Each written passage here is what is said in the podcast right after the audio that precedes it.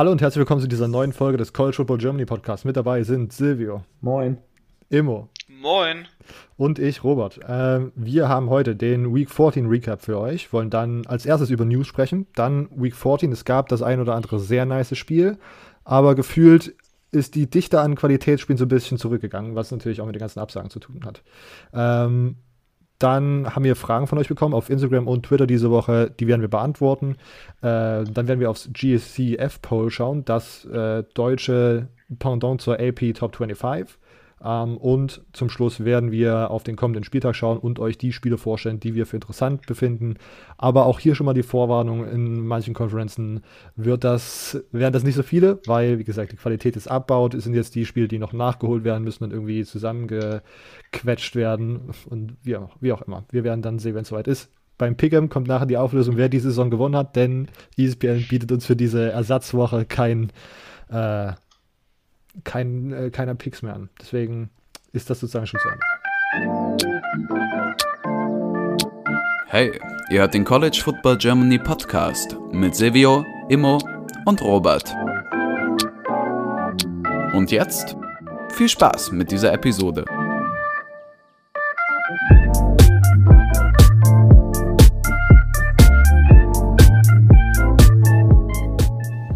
Wir kommen als erstes zu den News of the Week. Wir, es gab äh, ein paar. Ähm, fangen wir mit der wahrscheinlich größten an. South Carolina hat vor ein paar Wochen äh, Will Muschamp als Head Coach entlassen und jetzt sozusagen, da sie die ersten mit unter den Power 5 Schulen waren, die sozusagen auf dem Markt gesucht haben, haben sie auch mit als erstes ihren neuen Head Coach gefunden.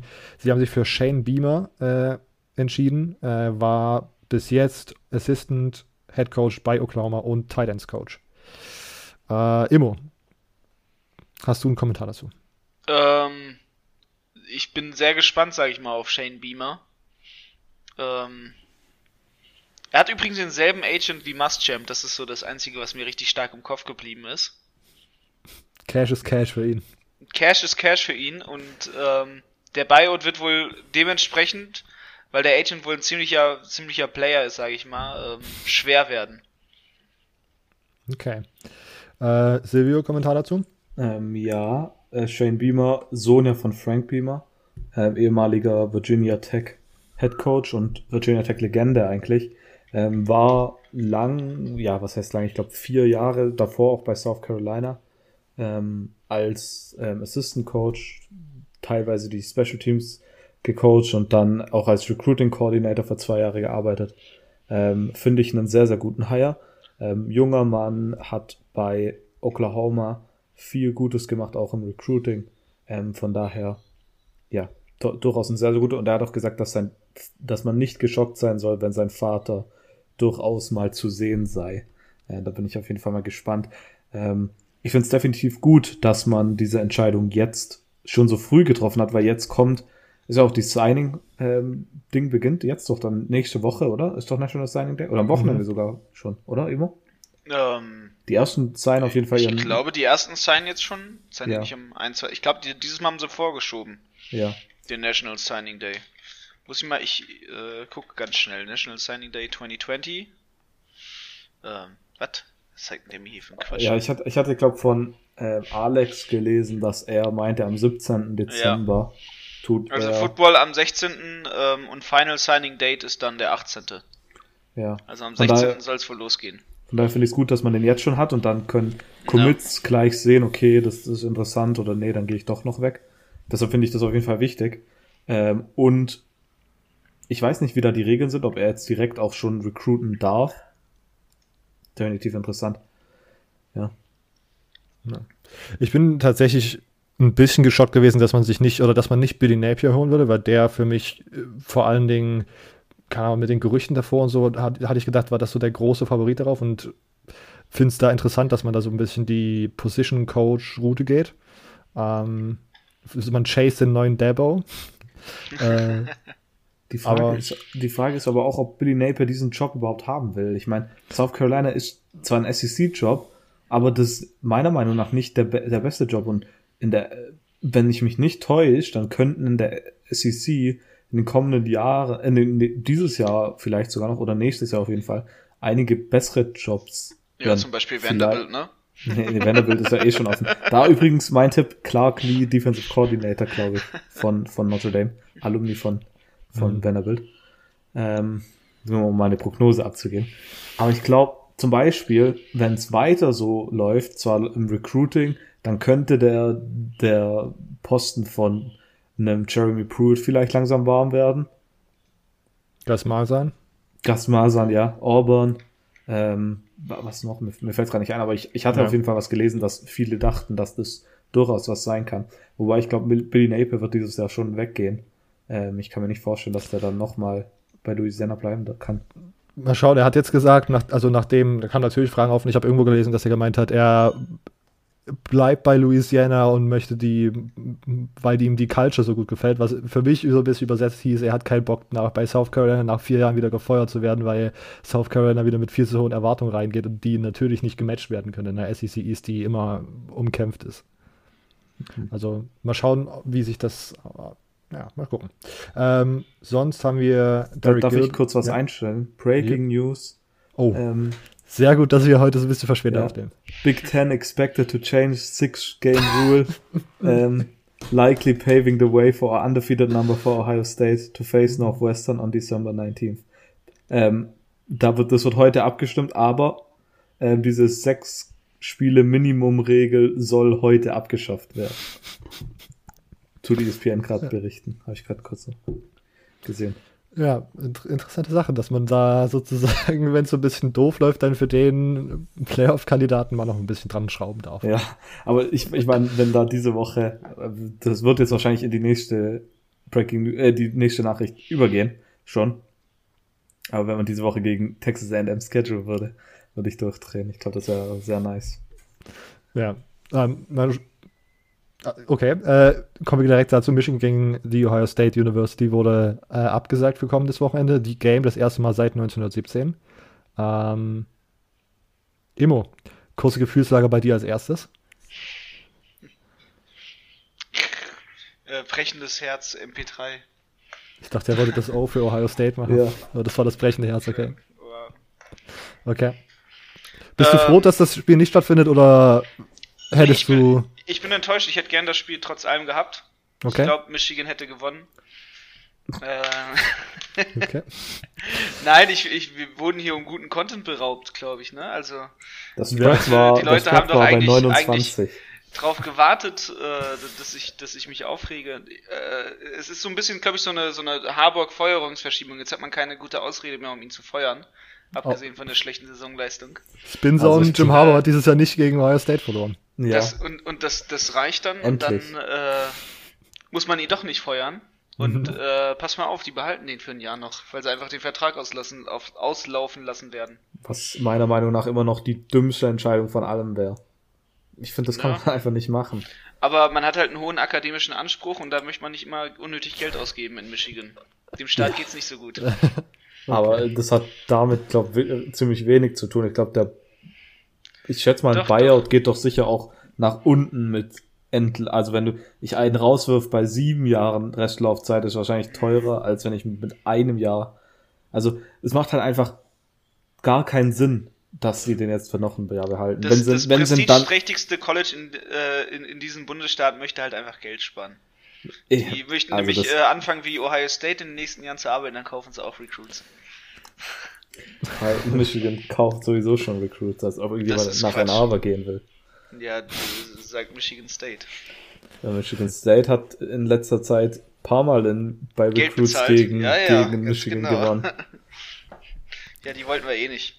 Ich glaube, eigentlich muss man hier ja wieder die Business-Entscheidung treffen und so wie South Carolina gesagt hat, einfach schauen, ob es sich jetzt lohnt, Jim Harbour für ein Jahr da zu lassen und so einen laufenden, so eine laufende Delle im Recruiting-Zyklus irgendwie zu haben, weil halt keiner committet, wenn man weiß, der, oder wenn man ahnt, dass der, der Head Coach nicht äh, noch eine Verlängerung bekommt nach seinem ersten Jahr. Ähm, oder ob man ihn jetzt rauswirft und zumindest einen Neuanfang hat und diese Delle vielleicht so ein bisschen kaschieren kann. Ich glaube, da muss man eigentlich eine Business-Entscheidung treffen und Ja, aber ich glaube jetzt auch so kurz vorm Signing Day wird eh nicht. Also, Nee, keine Ahnung. Wenn, wenn sehen wir, sehen, sehen wir die Entlassung ähm, im nach der Frühjahr. Saison. Nach Das der ist auch Saison. so dumm. Das ist und auch dann so rettet dumm. er sich in die NFL. Ja.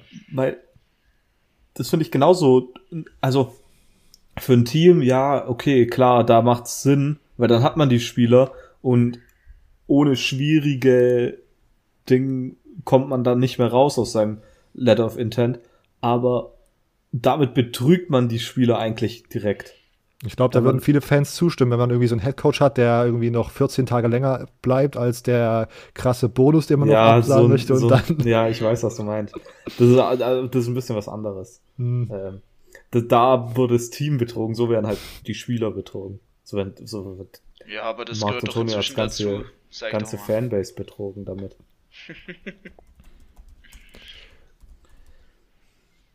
So, ich habe noch auf den, auf den News, hatte ich noch, heißt der Derek Gilbert oder habe ich mir jetzt gerade den Namen falsch, den Vornamen Eric Gilbert.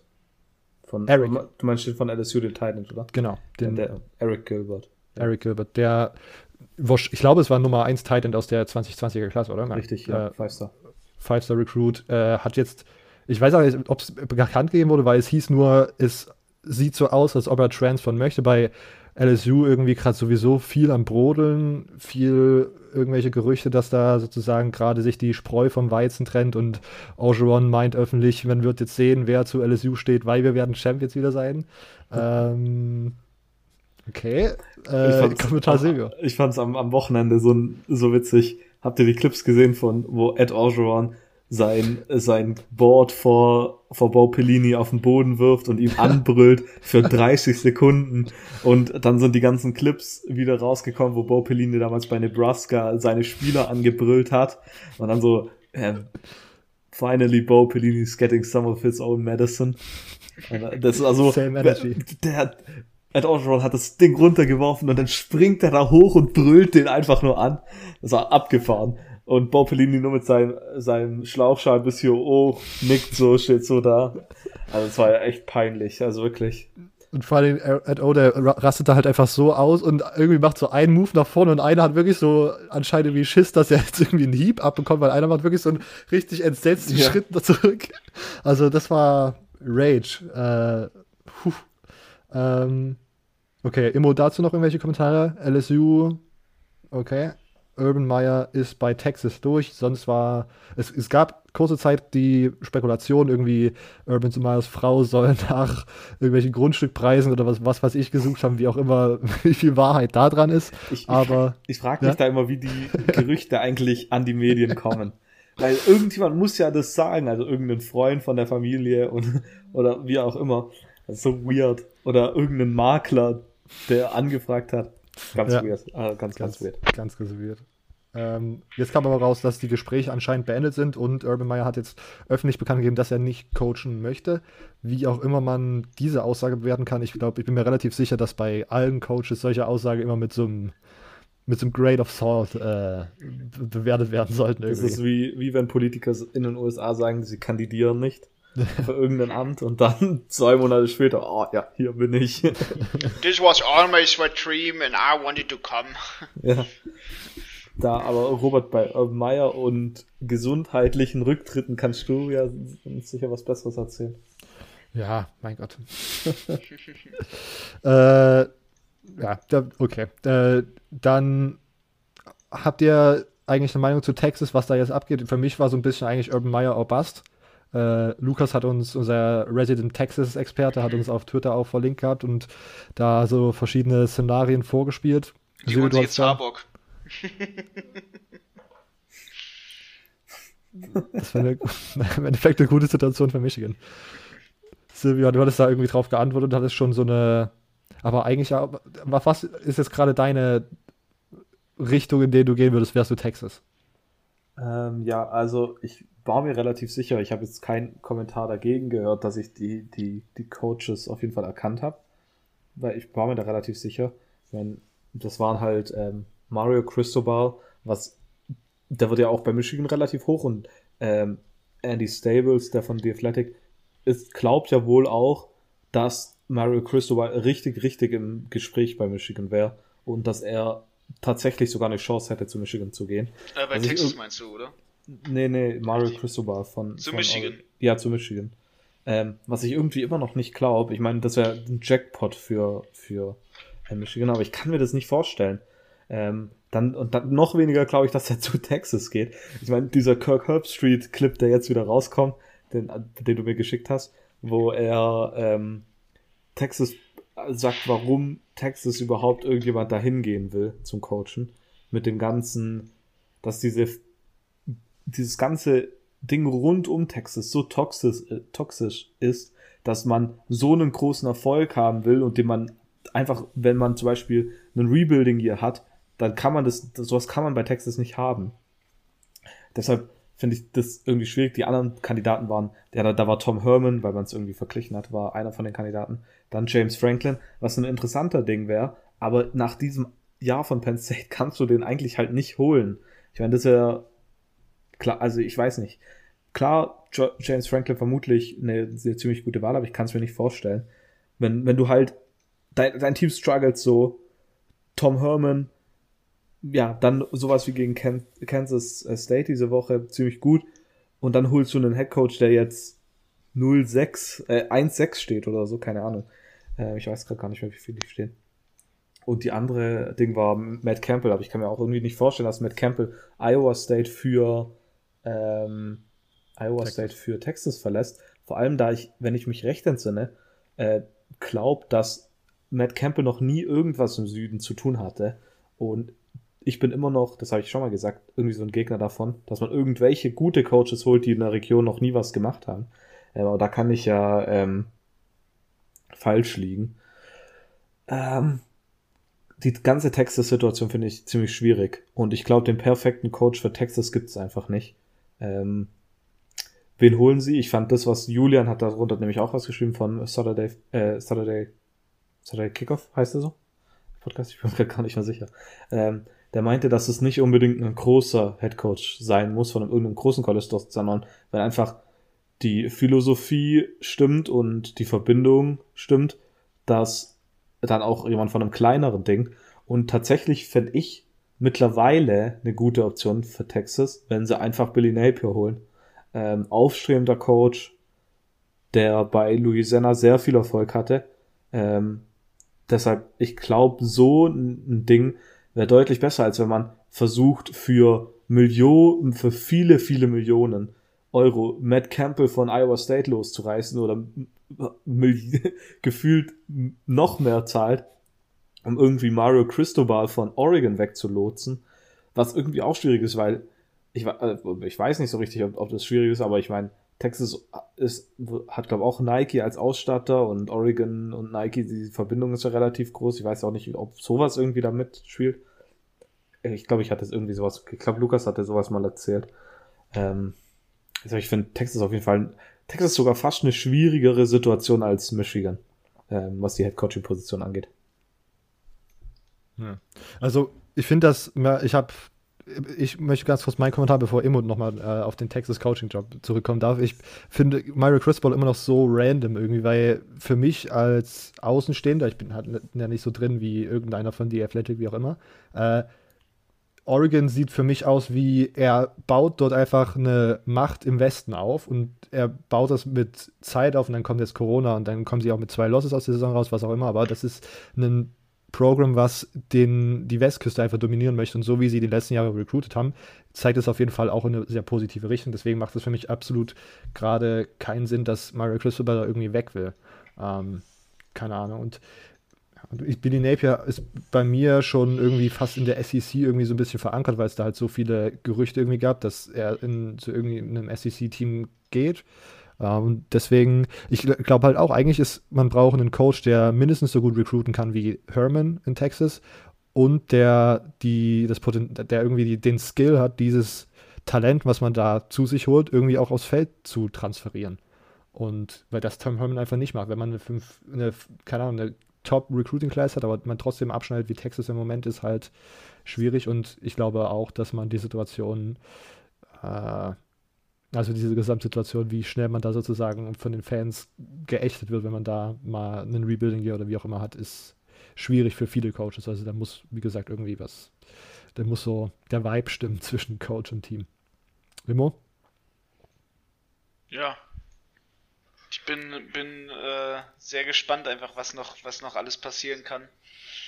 Ähm, ist, eine, ist eine spannende Situation, ist auch aktuell so unklar. Also man hat nicht so einen, so einen, ich sag mal, so einen riesigen Markt an Coaches, wo man sich gerne bedienen würde, glaube ich. Ja. Das ist, das ist ein großes Problem. Es ist eher aktuell, dass man in so einer Situation steckt, wo man viele Coaches weglocken muss. Viele Coaches haben den Vorteil, dass sie dieses Jahr, sage ich auch mal, nicht irgendwie großartig bei ihren Teams rausfliegen, weil man alles mögliche auf Corona schieben kann und sagen kann, ja, haben, die konnten ja ihr Potenzial nicht ausschöpfen. Äh, nur bei Texas weiß man eigentlich so recht, dass sie ihr Potenzial einfach nicht ausgeschöpft haben und deswegen der Coach weg muss.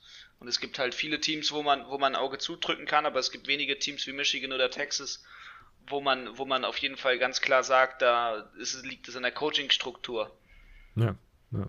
Auch bei James Franklin finde ich das so ein bisschen random, weil bei Penn State, ich verstehe, dass es dieses Jahr halt einfach sehr scheiße läuft, aber ich fände es einen absoluten Loser-Move von Penn State, James Franklin nach dieser Saison zu feuern, weil ich, ja. also Penn State ist das Programm, was zumindest irgendeinen Anschein gemacht hat, Richtung Ohio State zu, zu gehen. Und da ist immer noch ein sehr, sehr großer Unterschied zwischen diesen beiden Programmen und der Art, wie sie im Moment funktionieren. Aber das war das Team oder das war die Schule, die zumindest irgendwelche Anstalten gemacht hat und positive Ergebnisse daran erzielt hat, recruiting-mäßig irgendwie aufzuholen und keine Ahnung, das war, Michigan ist da schon ein bisschen so hinten dran geblieben. Penn State war so das Nummer, Number Two Team und ich bin mir relativ sicher, dass dieses Jahr einfach ein Aussetzer ist, der viel mit Corona und dieser ganzen speziellen Situation irgendwie zusammenhängt. Und ich bin mir no. immer noch sicher, dass er, dass Penn State immer noch irgendwie Richtung Nummer zwei Team in der Big Ten in den nächsten also Jahren. Also wenn, wenn man es so neutral sieht, äh, ohne meinen Michigan Shit Talk, dann muss ich dem auf jeden Fall zustimmen, weil es halt wirklich so ist, dass, dass, dass Penn State sich wirklich einfach Mühe gibt halt, ne? Und ähm, so, so ein bisschen der Effort fehlt da bei, bei Michigan schon mehr. Ja. Okay, ähm, damit sind wir den, bei den News durch. Will noch jemand, hat noch jemand was auf der Seele, was dazu? Okay, okay, schüttelnde Köpfe. Wir schauen auf Woche 14 zurück. Ähm, ich würde sagen, Immo, du darfst diese Woche anfangen. Gut, ich fange an mit äh, dem Run-NFL-Spiel dem Back-and-Forth-Game Texas A&M mit Auburn gegen Auburn Tigers. Calmont gegen Bo Nix. Äh, war wohl nix. ähm, interessantes Spiel meiner Meinung nach. War so ein schönes, ja halt wie, wie gesagt, so ein schönes Back-and-Forth-Game. Ne? Es ging hin, zurück, hin, zurück. Und ähm, so, ein, so, ein, so ein Spiel, wo, wo man gemerkt hat, okay, so der, der jetzt einfach ein kleines bisschen das mehr möchte, der gewinnt es auch am Ende. Und das, das hat man bei Texas AM dann doch gesehen zum Ende hin. Als sie es einfach geschafft haben, mit der Defense nochmal noch mal quasi stark zurückzukommen, Auburn wirklich tief zu halten, die ja, die ja zwischendurch echt die Führung mal übernommen haben, ähm, und dann 20, 20 zu 14 da standen und dann einfach ja, zwei, zwei unbeantwortete Touchdowns von Texas AM da kamen und man, man wirklich einfach sich das Ding warm gehalten hat oder wie, wie man es auch sagen möchte. Also es ist auf jeden Fall am Ende hat man nochmal hat noch mal, noch mal Gas gegeben so ungefähr und ähm, hat sich das Spiel einfach eingetütet mit einer, mit einer starken Leistung wirklich von Seiten von Seiten ähm, Texas A&M. Ich will immer Texas sagen, aber äh, ist ja ist ja nur A&M sind nur die Aggies, äh, die eventuelle Nummer zwei im Start. Ähm, ja, schönes Spiel. Ich fand Callan Mons Leistung gut. Bo Nix hat auch ein gutes Spiel gemacht. Kann man jetzt nicht so riesig kritisieren, wie wir es gerne manchmal tun. Ähm, war, war ganz cool. Auch Tank Bixby hat man was gesehen. Ähm, da kommt noch, glaube ich, einiges. Der ist ein, der ist ein schöner Freshman-Spieler. Der ist ein echt guter Spieler. Ähm, da waren ja auch ein paar Scherze gemacht, wie er eigentlich wirklich heißt. Ich habe es schon wieder vergessen. Ich hatte es mir zwischendurch mal notiert, aber ich habe die Notiz verlegt. Ähm, der heißt gar nicht mit echten Namen, nämlich Tank Bixby. Das äh, wollte ich mal erwähnen. ich weiß gar nicht, wisst ihr, wisst ihr, ja, es gibt ja manche, die heißen so. Ich weiß gar nicht, ob ihr, ob ihr wisst, wie er heißt. Äh, ich weiß auch nicht, wie er heißt. Ich weiß Catavius, nur, dass, oder? Ja. Ir irgendwie so ein, so ein richtig langer Name. Ja, ja genau, Catavius. Catavius. Ja, auf jeden Fall, ähm, der, der, der ist mir sehr, sehr positiv, trotz allem trotzdem irgendwie durchgestochen, so beim Spiel. Ähm, Ansonsten, wie gesagt, halt ein starkes Back-and-Forth-Spiel. Defense hat dann am Ende bei Texas A&M einfach deutlich mehr gehalten, hat, hat einfach stark dagegen gehalten. Und äh, dann war auch klar, dass quasi ja das Ding, das Ding an, an die Aggies geht. Ja. Äh, ich habe das Spiel auch gesehen, deswegen äh, würde ich nochmal kurz ergänzen. Ähm, Texas A&M's Downfield Passing Game ist wirklich nicht außergewöhnlich. Äh, was sie aber jetzt in diesem Spiel auch nicht unbedingt brauchten. Auburn äh, war sehr einfach über den Lauf zu bezwingen und das ist eigentlich das, was Texas AM dieses Jahr irgendwie schon die ganze Zeit macht. Isaiah Spiller hatte wieder ein ziemlich gutes Game, 20 Attempts für 120 Yards. Außerdem Devin Akane äh, für 99 Yards. Ähm, der Spieler, der im Passing Game am meisten angeworfen wurde, war der Tight End Weidemeyer. Für 8 Receptions, 89 Yards und 2 Touchdowns. Kellen war solide, jetzt nicht außergewöhnlich, aber wie gesagt, sie konnten halt den Ball einfach permanent gut laufen. Ähm, Tank Bixby hat immer gesagt, sehr gut, war jetzt die letzten zwei Spiele schon angeschlagen und also krass, dass er da jetzt immer noch spielt. Ähm, Bo Nix hatte zwei Rushing Touchdowns und hat auch wieder ein absolutes Bo Nix-Spiel.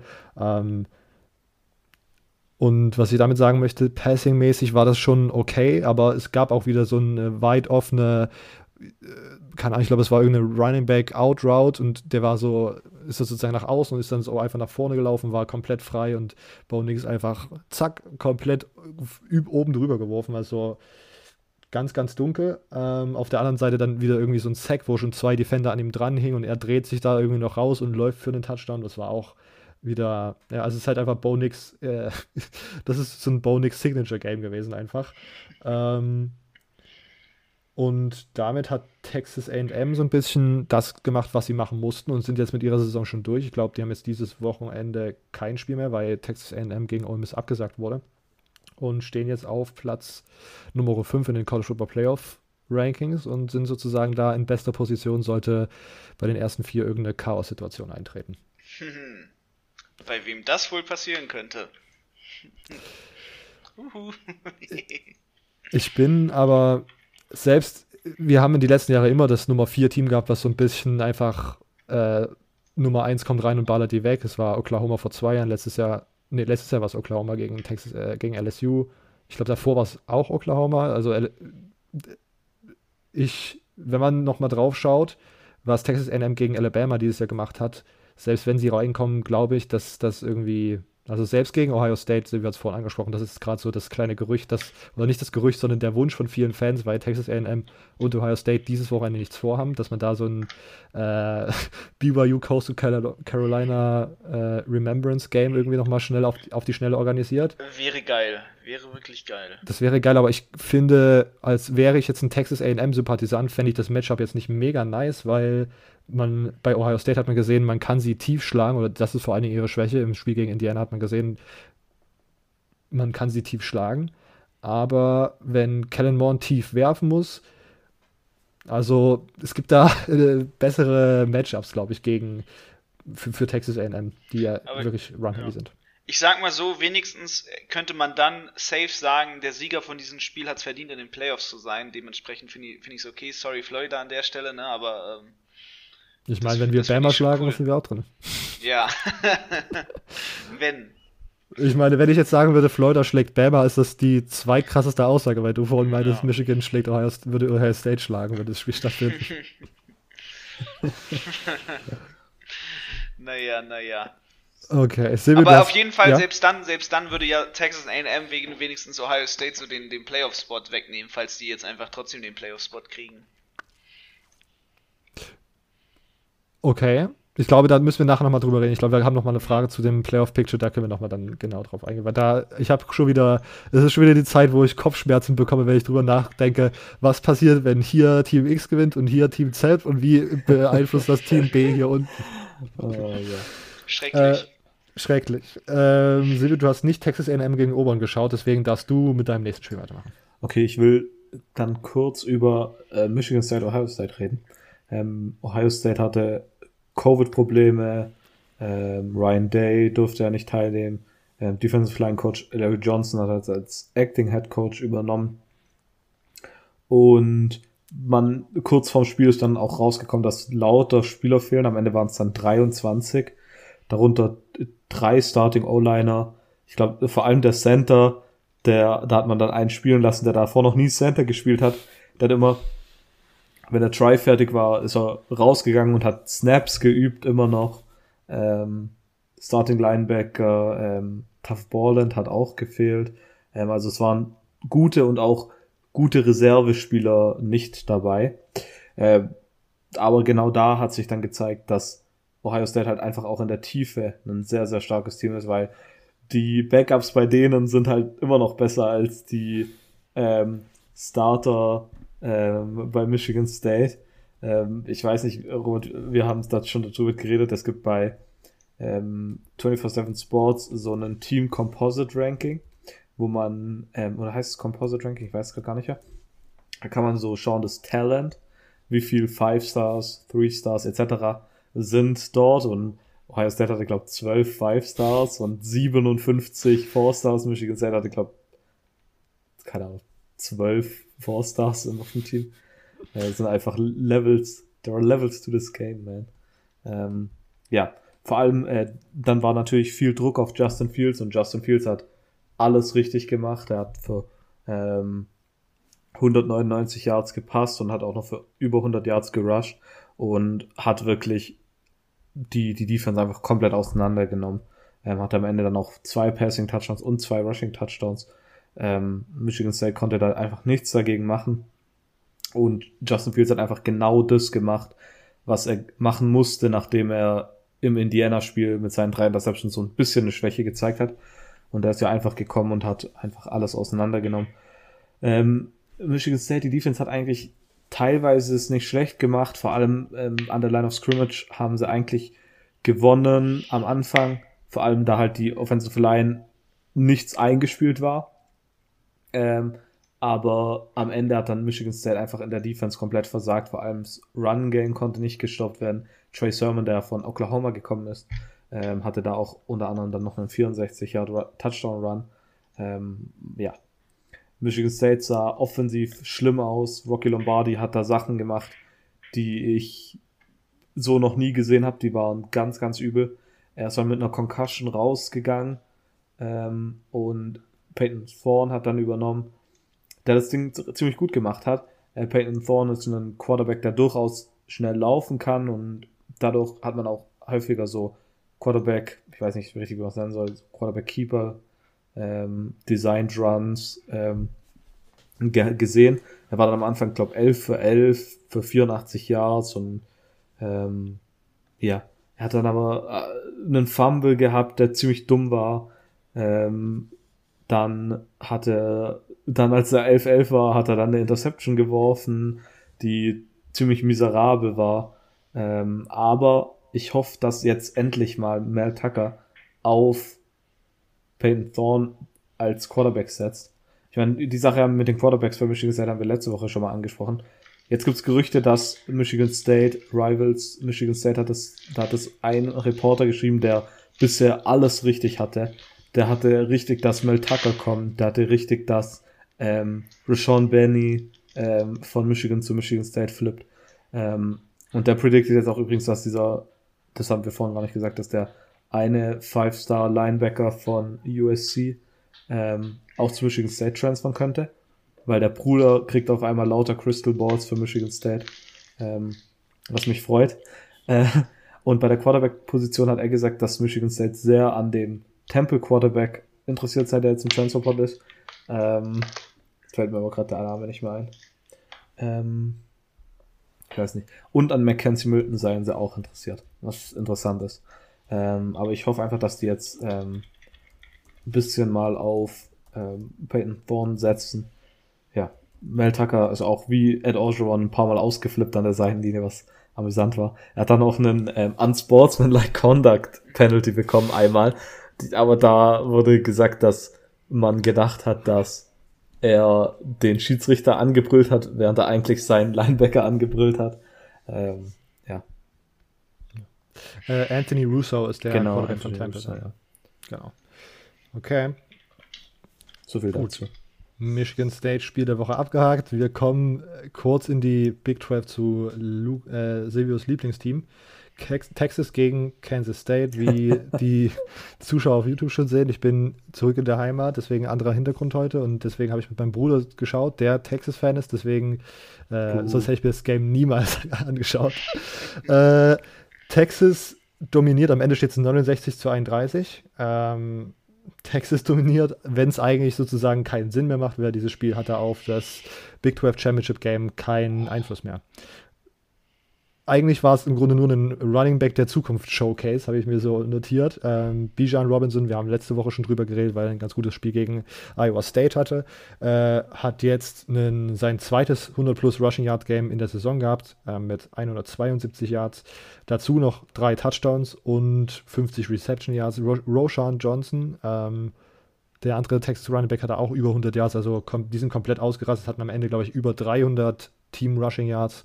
Ähm, also Texas ist wie gesagt komplett. Am Anfang war es irgendwie noch so ein bisschen, die Defense war halt auch wieder so merkwürdig, dass man sie nie so richtig halt wegstecken konnte. Aber je länger das Spiel angehalten hat, desto deutlicher wurde es und am Ende 69 zu 31 ist schon ein ziemlich deutliches Ergebnis. Ähm, vor allem, weil Texas nur, glaube ich, sieben Punkte Favorit war. ähm, auf Kansas State Seite, äh, ich habe gesagt, Running Back der Zukunft Showcase. Auf Kansas State Seite war es Deuce Vaughn, äh, der jetzt auch ein Freshman Running Back war. Äh, der hat 125 Rushing Yards, äh, zwei Rushing Touchdowns und 40 Reception Yards, also war auch sehr, sehr produktiv an dem Tag. Und auch Bijan Robinson und Deuce Vaughn, beide mit absoluten Highlight Runs. Ähm, also wer das noch nicht gesehen hat, kann ich das gerne nochmal nach und das war sehr, sehr interessant zu sehen. Ähm, defensiv bei beiden Teams keine Glanzleistung, generell Kansas State. Ähm, ich weiß noch, dass ich im Big 12 Mid-Season Roundup gesagt habe, ja, Skylar Thompson hat sich verletzt, der Starting Quarterback, aber es tendiert zu, wir passen das System an, so dass es das Offensivscheme irgendwie an, so dass man da auch ohne Skylar Thompson mit was bewegen kann. Aber in der zweiten Saisonhälfte ist Kansas State als Gesamtkonstrukt irgendwie so ein bisschen in sich zusammen implodiert irgendwie. Ähm, und sonst, ja, die Big 12-Fans dürfen sich auf diese beiden Running Backs freuen. Wie gesagt, beide True Freshmen, die werden noch mindestens zwei Jahre in bei ihren jeweiligen Teams bleiben, hoffentlich. Ähm, das war es eigentlich dazu. Ja, wollte ich eigentlich gar nicht. Texas gegen Kansas State. Okay, Immo, du hast noch zwei ACC-Spiele. Gut, gut. Zwei SEC-Spiele? ACC. So, ich würde schon sagen. Ähm, machen wir mal, machen wir mal Miami Hurricanes gegen die Duke Blue Devils. Ich habe äh, zwei Spiele nur noch, die eher eher klatschen sind. Ähm, ja, da kein, kein gutes Licht bei Dukes, Dukes Seite, sag ich mal. Wenigstens hat Chase Price keine Interception geworfen, ne? Nur Gunnar, Gunnar Holmberg. ähm, hei, hei, hei, da hatte Miami aber Spaß. Sagen wir es mal so, ne? Also 48-0, natürlich Duke, das ist halt Basketball, ne? Die haben da ein Basketballergebnis bekommen. Äh, okay. 48-0 ist auch ein sehr interessantes Basketballergebnis. Ja, äh, es war, war die tschechische Frauennationalmannschaft gegen die Duke University of Basketball äh, auf Seiten Miamis in einem Freundschaftsspiel, wo sie nett sein mussten. So kam dieses Basketballergebnis. Okay. ähm, was, was soll ich, soll ich, soll ich riesig erzählen? Ähm, was, was sehr geil war, äh, sage ich mal, war vor allem das war war wirklich mein Highlight des Spiels, als äh, Harley ja 89 Yards Touchdown erstmal äh, gelaufen ist, sage ich mal, ne, einen weiten Pass bekommen und dann stand er komplett frei durchgezogen. Ähm, Miami hat die hat die Turnover Chain äh, beim Spiel dabei gehabt. ähm, das sind so das sind so die großen Highlights eigentlich gewesen. Ja, ansonsten was, was, was, also was, was kann ich kurz erzählen, ne? Es ist ähm, einfach krass, dass ähm, Miami, Miami so, so eine Keule ausgepackt hat. Eventuell hätten sie mehr machen können. Ähm, aber es ist natürlich, ist natürlich einfach schon ein hartes Spiel gewesen so und ähm, immer Touchdown, Touchdown, Touchdown, Fumble. Den Ball konnte Duke nicht richtig festhalten. Die haben, glaube ich, vier, vier, dreimal oder so im Spiel gefumbled. Ähm, drei, vier Fumbles auf der Seite, Ball Security war gar nicht da, dann dementsprechend die Turnovers sehr, sehr stark die Chance bewertet. Ähm, es war nicht mal, dass man quasi groß die Punts und Turnovers ge geforst hat, es war eher so von Dukes Seite, na gut, dann gehen wir halt den Ball ab, haben keinen Bock mehr, ne, lassen wir mal fallen und äh, hier gönnt euch und dann macht man einen Touchdown draus so ungefähr. Ähm, das war schon kein ansehnliches Spiel auf der, auf, in, in dem Sinne, weil Duke einfach gar keine Gegenwehr gezeigt hat. So, die haben halt immer wieder einfach die Dinger durchgelassen und zack und zack und zack und lässt den Ball fallen und dann war's das. Auf der anderen Seite natürlich, ähm, ja, Miami hatte ihren Spaß, die hatten, die hatten ihren Spaß. Natürlich, die haben auch einen Fumble gemacht, ohoho, ganz gefährlich, aber Duke da, keine Ahnung, Ball Security nix da, die, die Recovery von den Fumbles so gut wie nie, nie hinbekommen. Ähm, das ist schon, schon alles äh, schlecht.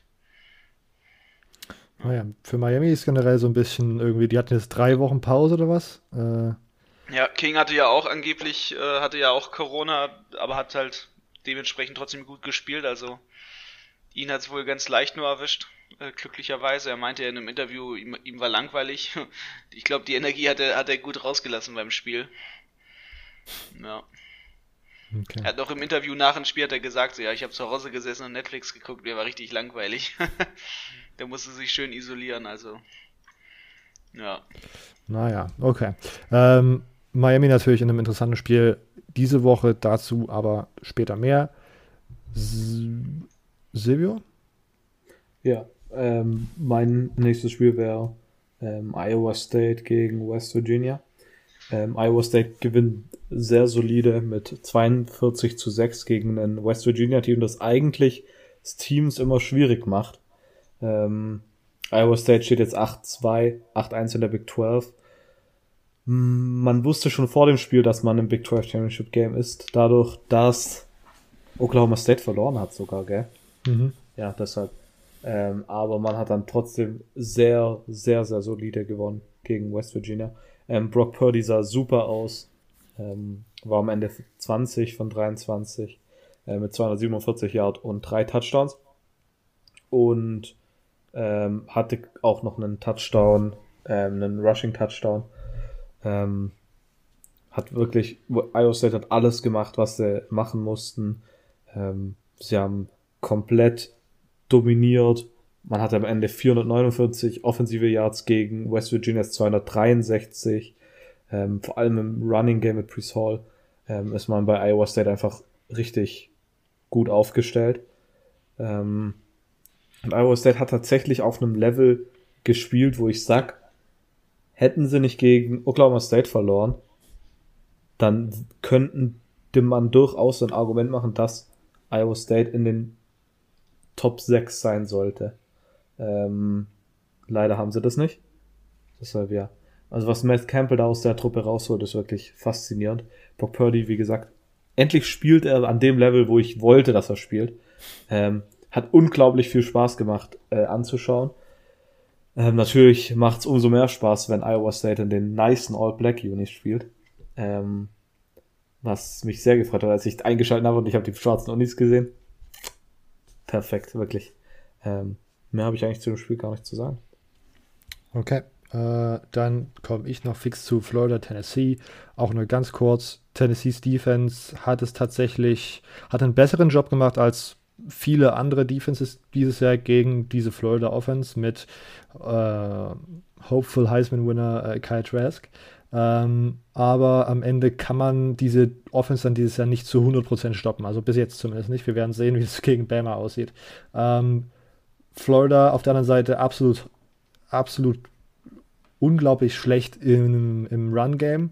Ähm, ich habe letzte Woche kurz über Success Rate ge, gesprochen, äh, wo 40% so der Durchschnitt war und Florida hatte einen Run äh, von 7%. Äh, glücklicherweise sind dann die Coaches auch so smart, dann einfach nicht oft zu laufen. Deswegen hat es dann am Ende nicht so viel Impact gehabt. Ähm, auf der anderen Seite, Floridas Defense sah wieder ganz okay aus. Ähm, gefühlt war es dann irgendwie, war, keine Ahnung, gefühlt war es immer noch nicht super geil, was sie da gemacht haben. Aber sie haben halt Tennessee über drei Quarter lang bei sieben Punkten gehalten. Am Ende stand es 31 zu 19. Das sah, sieht vielleicht jetzt gerade ein bisschen knapper aus, als es am Ende war, weil Tennessee in der Garbage Time 12 Punkte noch macht im letzten Quarter und auch die 17 nochmal covern. Also wer da Florida minus 17 hatte, der, hei, ganz, ganz doof. Ähm, ja, und sonst war es das eigentlich. Das ist einfach, ich, ich freue mich, aber die Freude hält wahrscheinlich nur bis zum SEC Championship Game, weil da wird es nochmal, das wird ja nochmal so richtig, ein richtiger Härtetest. Okay, Immo, letztes. Ja gut, das letzte Game, was ich habe, ähm, das, das, das zweite Hardcore-Scoring-Game des Tages, sage ich mal. Äh, oder der, der, der Woche Clemson Tigers gegen Virginia Tech Hookies. Äh, wir, wir durften Trevor Lawrence sehen. Hey, hey, Trevor. Uh. Obwohl er eine Interception hatte, ne? Ähm, hei, hei, hei. Dieses Jahr wird's wohl doch nichts mit der Heisman. Wie konnte das denn bloß passieren? Also, naja, dafür durften wir drei Quarterbacks bei Virginia Tech sehen.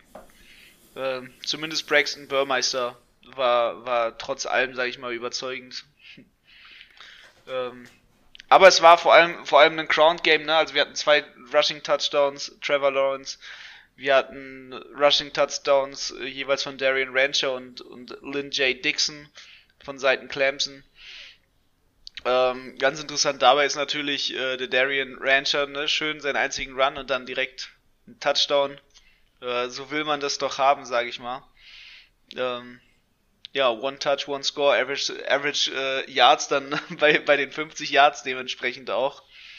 Ähm, war schon, war schon ähm, interessant, trotz allem ein bisschen so Clemson zu sehen, wenn man sich, wenn man sich jetzt auf die, ja, aufs Championship Game vorbereiten möchte, in das sie jetzt reingehen. Äh, zum Beispiel Travis Etienne, den, den konnte man wieder, wiederum auf Seiten Virginia Tech ganz gut, ganz gut stoppen, so den, den Workhorse. Ähm, auf deren Seite. Auf der anderen Seite hat man aber auch gesehen, was, was für eine Effizienzverwertung doch eigentlich Clemson hat. Ähm, das war schon sehr stark, zum Beispiel am Ende hin, als man nochmal mit einem mit einem Fumble Touchdown, mit einer Fumble Recovery gescored hat. Ähm, das, das zeigt schon, dass man, dass man auf jeden Fall was drauf hat, dass man immer noch fit ist, dass man immer noch heiß ist. Und äh, da schulde ich quasi, sage ich mal, Trevor Lawrence seine, seine Interception, seine nicht so super krasse Leistung dieses Spiel. Ähm, dem, dem bedingt, dass er ja die letzten Wochen eher noch krank war und jetzt erst wieder fit ist. Ähm, vielleicht schmeckt er jetzt auch erst wieder, wie gut es äh, tut, Football zu spielen. Soll ja, man soll ja geschmacklos sein, wenn man Corona hat. Ähm, ja, dementsprechend war, war ein schönes, schönes Spiel so von, von Clemsons Seiten, ne? Und ähm, ja, Virginia Tech, was sollen sie tun, ganz ehrlich, also genauso wehrlos wie Duke. Da wird am, vielleicht am Ende der Saison auch nochmal ein äh, Coaching-Spot frei, aber das ist ja auch schon, glaube ich, so eine Geschichte aus den letzten zwei Jahren mit Justin Fuente. Okay, am Ende gewinnt Clemson dominant. Wir kommen zu Silvio mit dem letzten Spiel. Ja, als letztes Spiel habe ich ähm, Coastal Carolina gegen BYU. Das müsstest du auch haben, Robert, oder? Ja. Okay, deshalb will ich mich ein bisschen kürzer halten. Ähm, BYU am Ende verloren aber tatsächlich würde ich die Niederlage gar nicht so negativ betrachten. Ich meine, zwei Tage Notice, auf die andere Seite von den USA fliegen und dann ein wirklich schwieriges Spiel auch haben. Also man, man spielt da nicht gegen ein beschissenes Team, sondern man spielt gegen Coastal Carolina, die super gespielt haben. Ähm, Coastal Carolina hat am Ende gewonnen, weil sie einfach die Clock komplett runtergespielt haben. Ähm, am Ende war Time of Possession, hatte äh, BYU 37 Minuten 51 und BYU dann 22 Minuten 9. Ähm, das sind 15 Minuten mehr, das ist schon abgefahren. Und allein im ersten Quarter, da äh, Coastal Carolina macht ihren Drive und es sind dann noch wie viele Minuten zu spielen. Es war irgendwie äh, 9 Minuten Touchdown Drive. Ja. Ähm, und wir haben das dann noch gesagt, als wir geredet haben, dass wenn's wenn Coastal Carolina so spielt und BYU dann irgendwann mal nicht scored, dass es dann schwierig wird, weil, weil Coastal Carolina einfach die Zeit aber so weit runterlaufen lässt. Ähm, also das war wirklich super gemacht. Natürlich, ähm, es gab so ein paar dirty Sachen, das vor der Halbzeit mit dem Block bei ähm, Zach Wilson war ziemlich dreckig. Ähm, ja. Ja. Ähm, ja, mehr tatsächlich habe ich gar nicht zu sagen. Vor ich fand es ein super spannendes Spiel. Ähm, auch so, wo zwei Welten irgendwie aufeinandertreffen, kann, kann man sagen. Ähm, ja, fand ein gutes Spiel, Costa Carolina sehr stark gemacht. Ja, ähm, für mich auf jeden Fall auch eines der Spiele des Jahres. Am da will ich es einmal kurz einwerfen. Silvio und ich waren diese Woche bei Lukas, den ihr nachher bei uns im Podcast auch noch hört, mit seinen Group of Five Games of the Week. Äh, waren wir bei ihm zu Gast und haben über Group of Five Games ge geredet, die letztes Wochenende stattgefunden haben. Unter anderem, ich habe mit ihm über BYU Coast geredet, deswegen halte ich mich auch ein bisschen kurz, aber ich wollte, dass Immo und Silvio auch noch mal kurz erzählen, was meine Meinung dazu ist. Ähm, und sonst, Silvio, du hattest Marshall, den Marshall Upset äh, bei Lukas. Ich hatte den Marshall Rice Upset, genau, und App State gegen Louisiana. Ja. Genau, und ich hatte noch Hawaii gegen San Jose. Also wer da nochmal spezifisches, spezifischeres Interesse drin hat, äh, die Episode ist schon draußen, wenn ihr das jetzt hört. Okay, ähm, BYU Coast, wie gesagt, also es war, ich fand es absolut crazy, dieses Game. Es, allein ist da, ging damit los, dass vor dem Spiel kamen diese Bilder von dem einen Coastal Carolina Stu äh, Student raus, der diese Mormons vs. Mullets T-Shirts verkauft hatte, in Anlehnung äh, an Catholics vs. Convicts aus den 80er Jahren zwischen Notre Dame und ähm, Miami. Fand ich absolut äh, lustig. Dann startet das Spiel einfach mit einem 9 Minuten Touchdown Drive von Coastal Carolina und sie hat gesagt, das war so ein bisschen eigentlich das erste Signal dafür, wie dieses gesamte Spiel einfach äh, ja, irgendwie abgehen wird.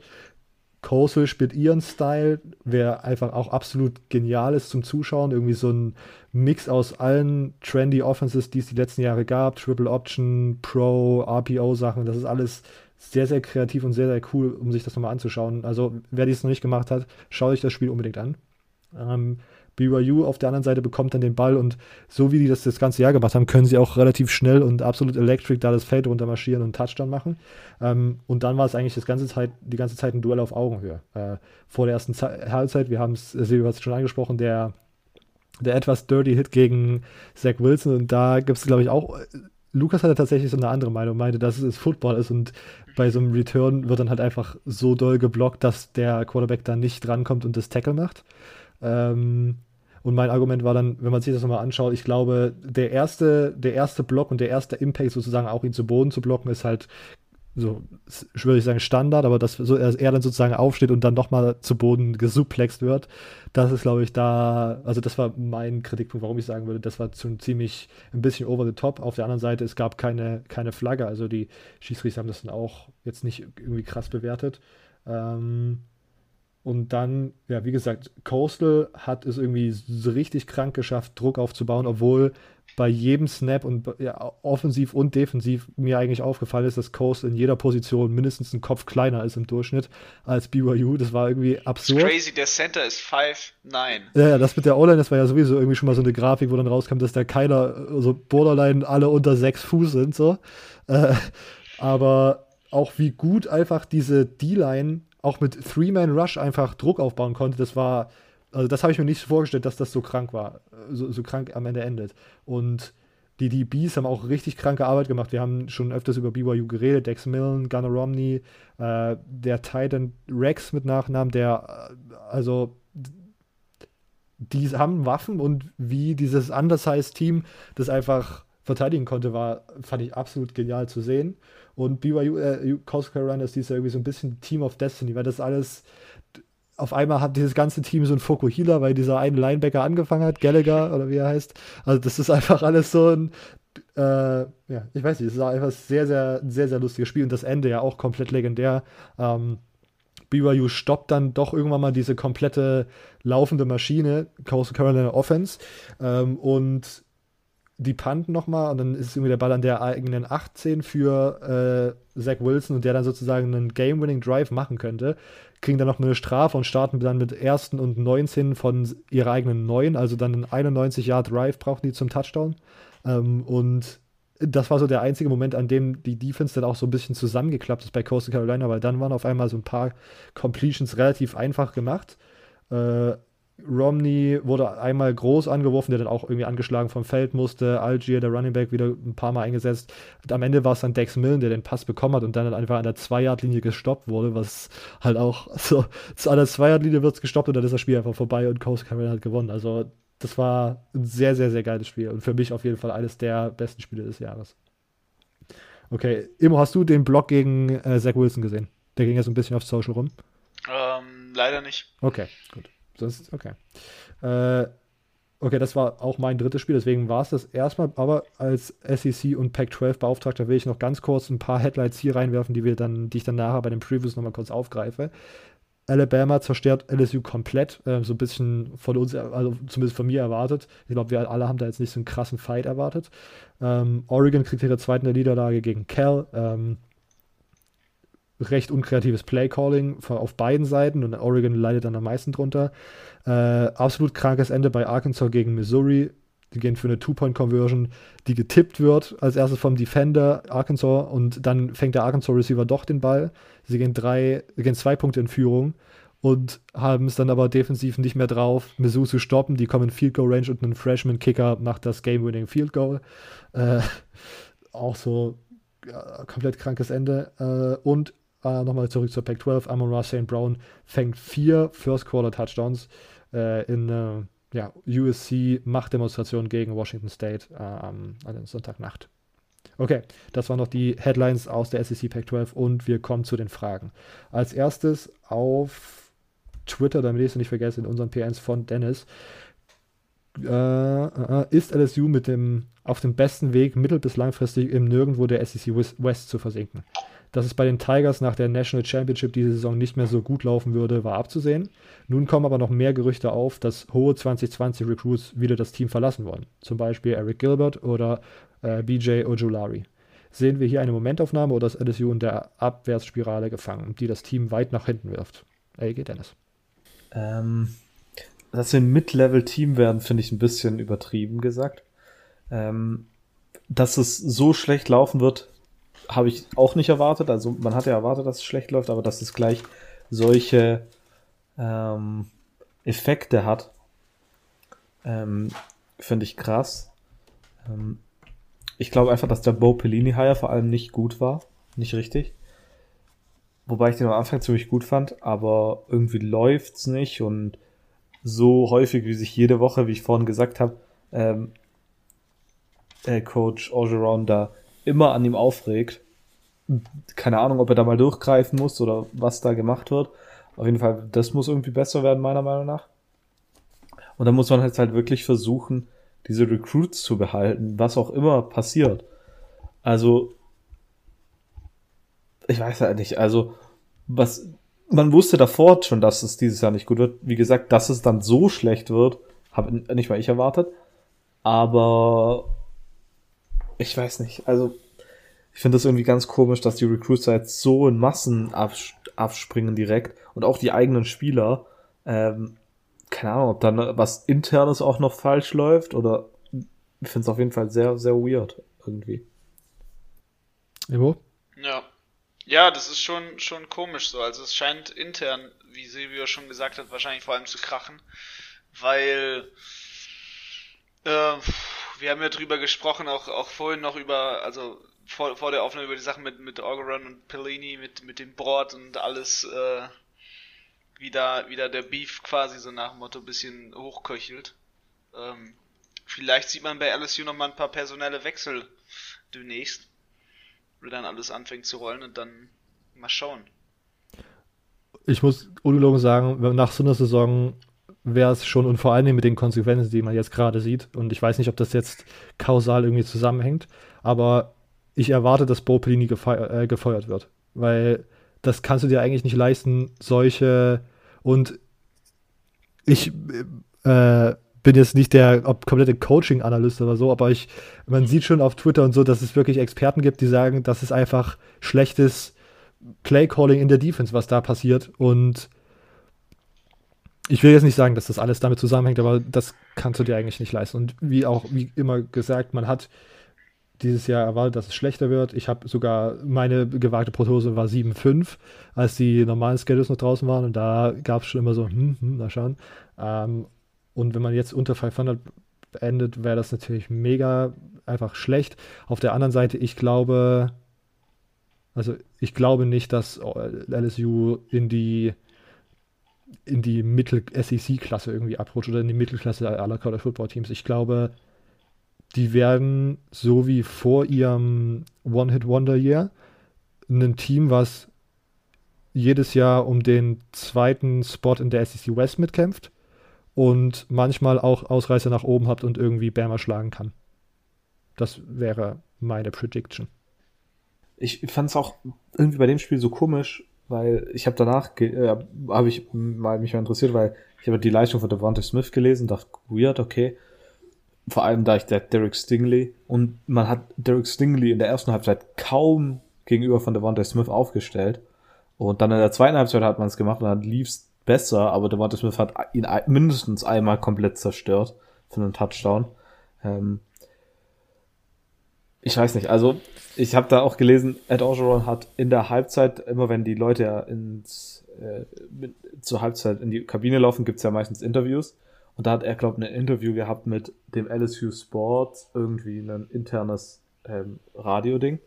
Und da hat er gesagt, he's killing us. Und die Leute wussten nicht, ob er Bo Pellini meint oder Devontae Smith. Ich, also das war als eine, eine Ding geschrieben. He's killing us. It wasn't clear if he's talking about Bo Pellini oder Devontae Smith. ähm, vermutlich beide. Ja. Also ja, ganz, ganz komisch, wirklich. Vor allem, wenn du Ed Orgeron hat in den Pressekonferenzen danach gesagt, sie hatten eine Aufgabe und das war Nummer 6 zu stoppen. Und sie haben es einfach nicht gemacht. Das war traurig.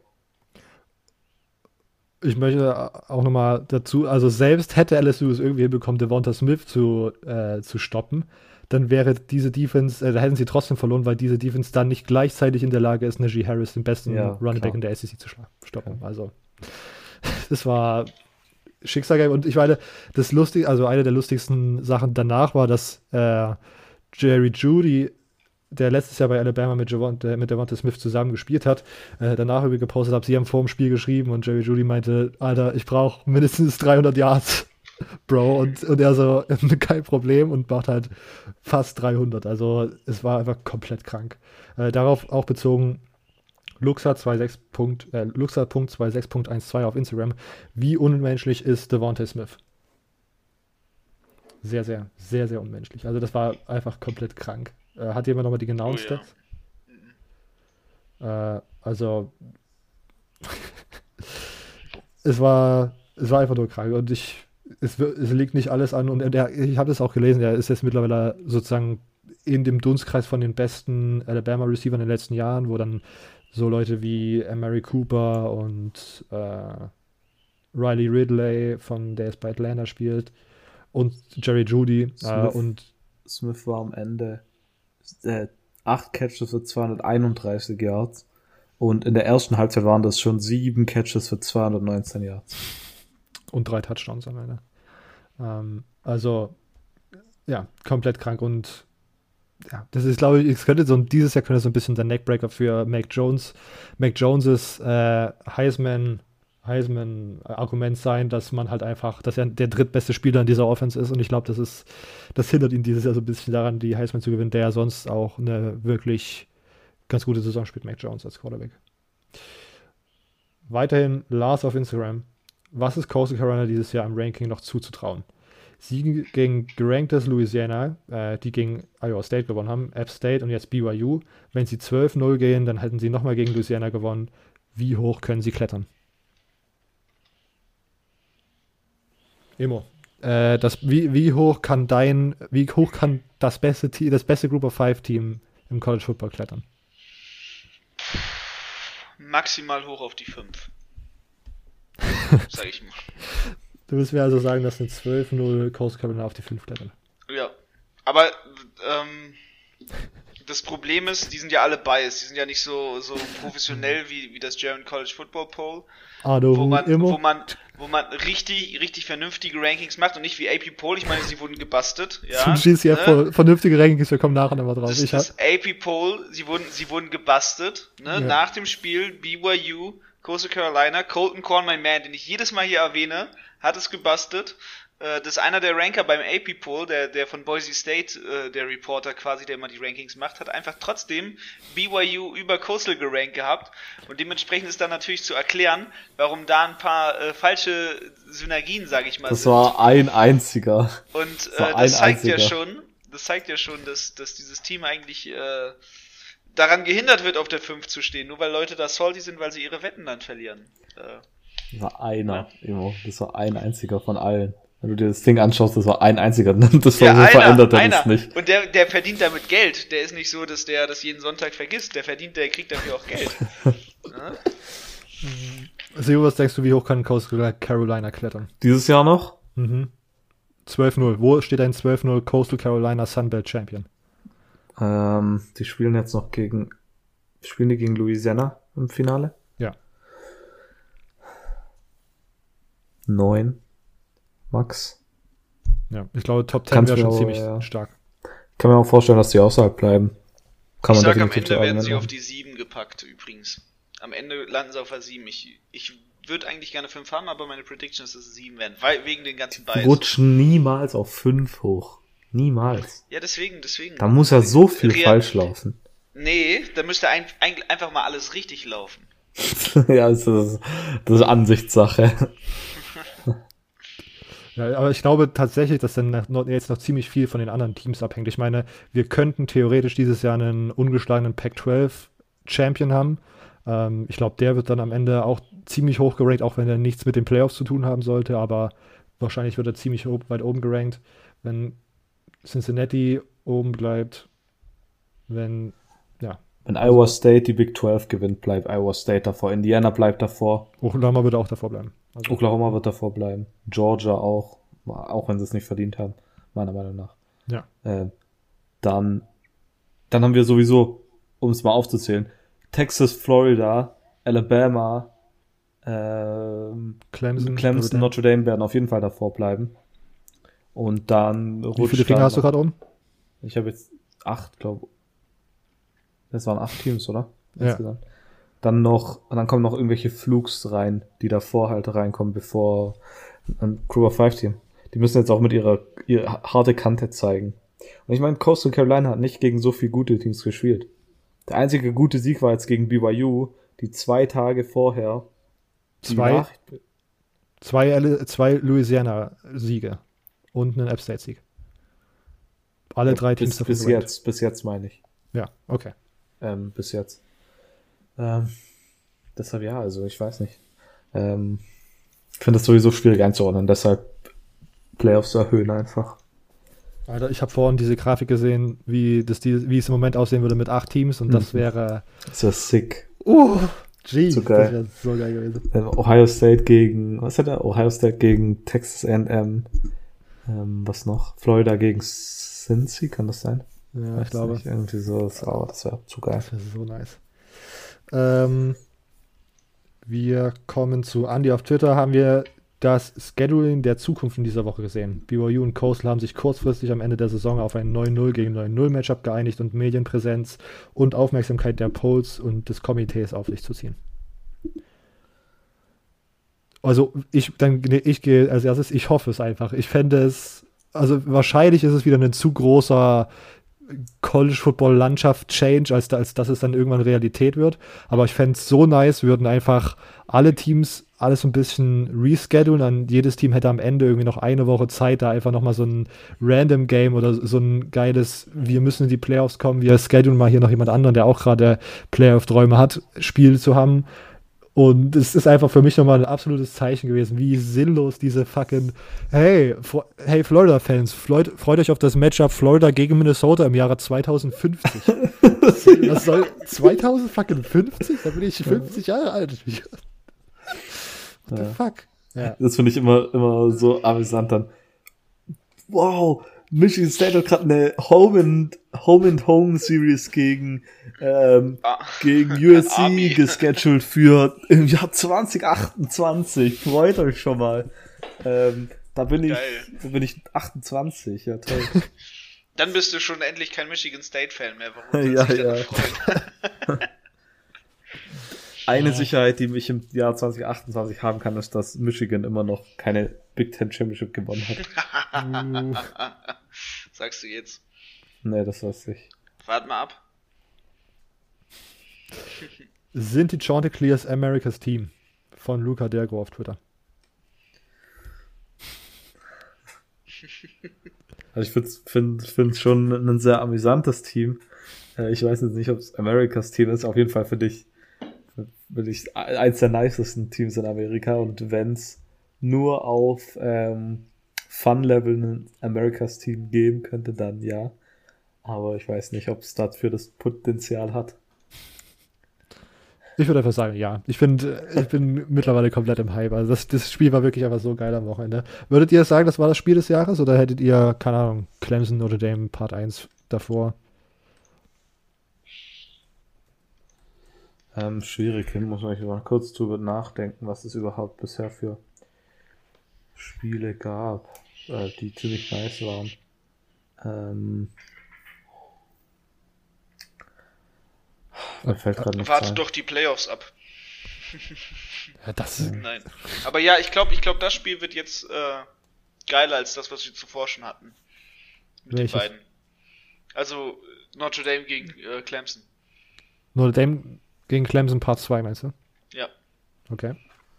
Also das Spiel war schon ziemlich nice, ja. Aber ich, ja. Vor allem, es war halt so ein Spiel, wo zwei verschiedene Spieltypen irgendwie auch aufeinander gestoßen sind. Und das finde ich immer interessant, Mhm. als wenn wir zwei Air Raid Offenses haben, was auch interessant sein kann. Aber irgendwie so, wenn zwei verschiedene Offense-Typen und einfach zwei verschiedene Spielphilosophien aufeinandertreten, finde ich eigentlich sogar noch nicer. Ich bin mal gespannt. Ich, ich finde es vor allem deswegen interessant, weil Trevor fit ist. Okay. Ich merke schon, wieder ich, ich merke schon. Immo möchte weitermachen. Wir wollen, wir sollen Ja. zur ACC-Preview kommen. Äh, deswegen noch Bidomni auf Twitter, BYU, Coastal Carolina, Game of the Year, nehmen die Chance den Hype mit. Denkt ihr, wir haben jetzt gerade schon gesprochen, ob es Game of the Year ist, für mich schon. Äh, nehmen die Chance den Hype mit. Denkt ihr, Chance, sorry. Äh, denkt ihr, dass man das irgendwie in nächste Saison irgendwie verarbeiten kann? Ich meine, ich, bei, ich, wär, ich bei Coastal Carolina, ich wüsste nicht mal, ob mein Headcoach sozusagen nächste Saison noch da ist, weil das natürlich dann eine.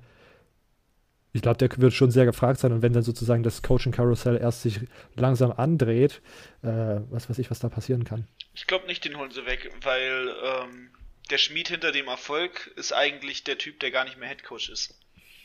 Ne, deren Athletic Guy. Okay. Okay. Also ich, ich kann mir vorstellen, äh, dass der, dass der weiterhin noch da bleibt quasi. Dass wenn eher wer weggeholt wird, dass es eher so, so die Leute sind, die die Culture dahinter in Coastal quasi überhaupt erst so weit gebracht haben. Also der Defense Coordinator sowie der Offense Coordinator. Okay.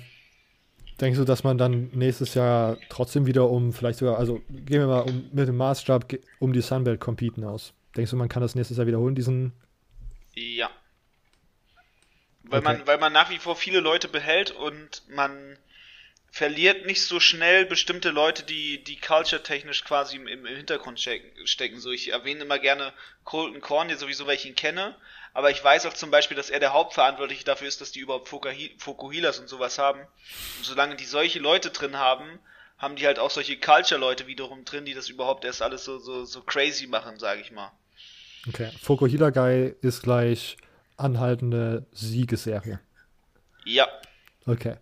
Gut, äh, haben wir das geklärt. Silvio, was denkst du, können die Chance das, diesen Hype mit in die nächste Saison nehmen? Also irgendwie habe ich so das Gefühl, dass das so eine One-Hit-Wonder-Saison wird. Okay. Ähm, ich, weiß, ich kann die kann ich nicht richtig begründen. Aber wenn man sich den Schedule nächstes Jahr anschaut, die Out-of-Conference-Games sind UMass, Kansas, The Citadel und dann noch Buffalo. Alles Ähm. Teams, denen man den Arsch versohlen kann. Kann. Ja, die sind all, bis auf Buffalo vielleicht, aber ich meine 2021 ist ja UMass, noch, noch mal. UMass, Citadel, Kansas, come on. Ja, aber Buffalo nicht. Ähm, außerdem abwarten, 2021 ist ja noch lang hin. Äh, deshalb, also jetzt würde ich das sowieso noch nicht sagen, aber irgendwie habe ich Ja. das Gefühl, dass das so eine One-Hit-Wonder-Saison ist.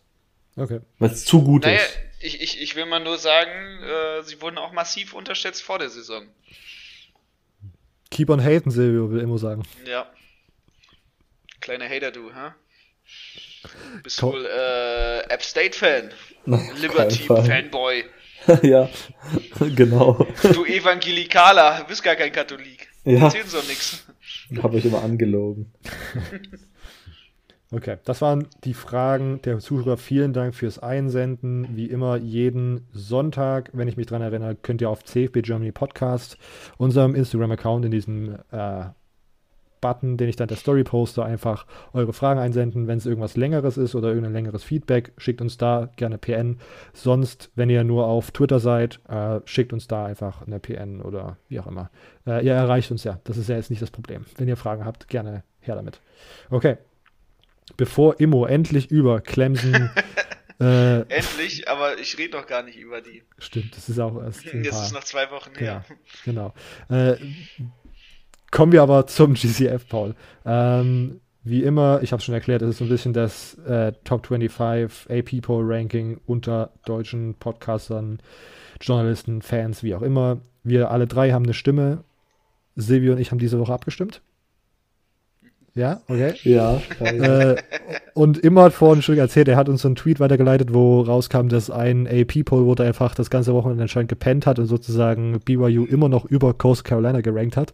Und ich habe geschrieben, es wäre ein Albtraum für mich, würde mir irgendwie so ein Fehler passieren. Und äh, es kommt raus, ich schaue am Montag, nachdem das Ranking offiziell gepostet wurde, ich habe BYU versehentlich von der ganzen Liste runtergenommen. äh, ist ja nicht schlimm. Das, ist, das ist was anderes, als sie, als sie höher zu ranken. Okay, gut.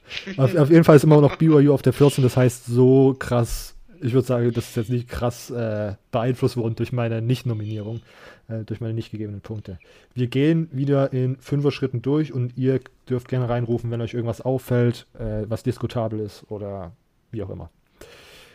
Marshall 25, 24 Liberty, 23 Texas, 22 Buffalo, 21 Colorado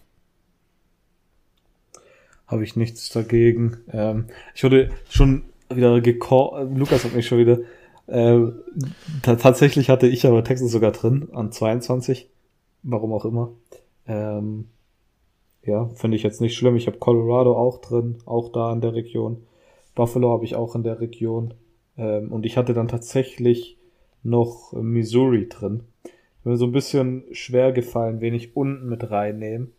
Ähm, könnte ich mich jetzt nochmal umentscheiden, würde ich vermutlich sogar anstatt äh, Missouri eher auf äh, NC State unten noch mit reinnehmen. Okay. Äh, ich habe NC State tatsächlich auch mit unten drin an der 24, ich habe Missouri auch an der 22. Äh, okay, dann sind wir, glaube ich, die einzigsten beiden, die für Missouri gestimmt haben. Weil ja. Missouri hat sechs Punkte bekommen, ich hatte Missouri an 25 und du an, vier, äh, du an das 22, das müssten die sechs Punkte sein. Ja, aber 22 gibt nur vier Punkte. Also es gibt noch einen, der. Ja, ich habe an, an 25. Ah, dann hat vielleicht noch jemand an 25. Ja. Okay. Äh, aber dann sind wir die Missouri Gang. Aber wahrscheinlich Andreas. Missouri Squad. Andreas ja, Wiedergott hat vermutlich. Stimmt. Wir wollen niemandem was unterstellen, weil sonst sind wir. Ja, die, ja, natürlich, aber ich, das, das, ja. Aber er rankt sie jedes Mal auf 1. ja, das, das, das, ist ja so ein Immo-Poll. Michigan auf einmal an 1. Mit einem 3-5-Rekord oder was auch immer. Colorado hier auf 21, ich habe es tatsächlich ein bisschen höher. Ähm, Echt? Ich habe es an 17. Ich habe Colorado an 23. Okay. Ähm, dann gehen wir auf 20 Iowa, 19 North Carolina, 18 Tulsa, 17 Northwestern und 16 Louisiana. Ja, passt. Passt für mich. Dann habe ich so ähnlich. Yep. Ich habe tatsächlich, ja, okay, fast exakt so. Ähm, USC auf 15, 14 BYU, 13 Oklahoma, 12 Georgia, 11 Indiana. Ähm, ja, also ich hatte Indiana ein bisschen höher. Ähm, bei mir war es Indiana und Coastal Carolina genau andersrum als im offiziellen, als wir es dann hatten. Und ich hatte. Sonst passt eigentlich so. So habe ich. Ich habe Oklahoma auch an 13 gehabt, ich habe Georgia auch an 12 gehabt. Deshalb, das passt eigentlich fast 1 zu 1 so. Ja, ich hatte Indiana an 12, ich habe Georgia ein bisschen höher gehabt, aber sonst bin ich eigentlich auch sehr d'accord damit. Wie gesagt, bei mir ist einfach BYU leider draußen gelandet. Äh, Mental, Mental äh, Aussätze da gehabt. 10 Iowa State, 9 Coastal, 8 Miami, 7 Cincinnati und 6 Texas AM. Ja, habe ich tatsächlich ähm, fast genauso. Ich habe äh, 10 Iowa State, 9 Indiana, 8 Miami, 7 Cincy, 6 Texas AM. Eigentlich nur Coastal und Ding halt getauscht. Okay, ich habe Coastal auf ich habe 9 Miami, 8 Coastal, auf 7 habe ich Florida schon und auf 6 Texas AM.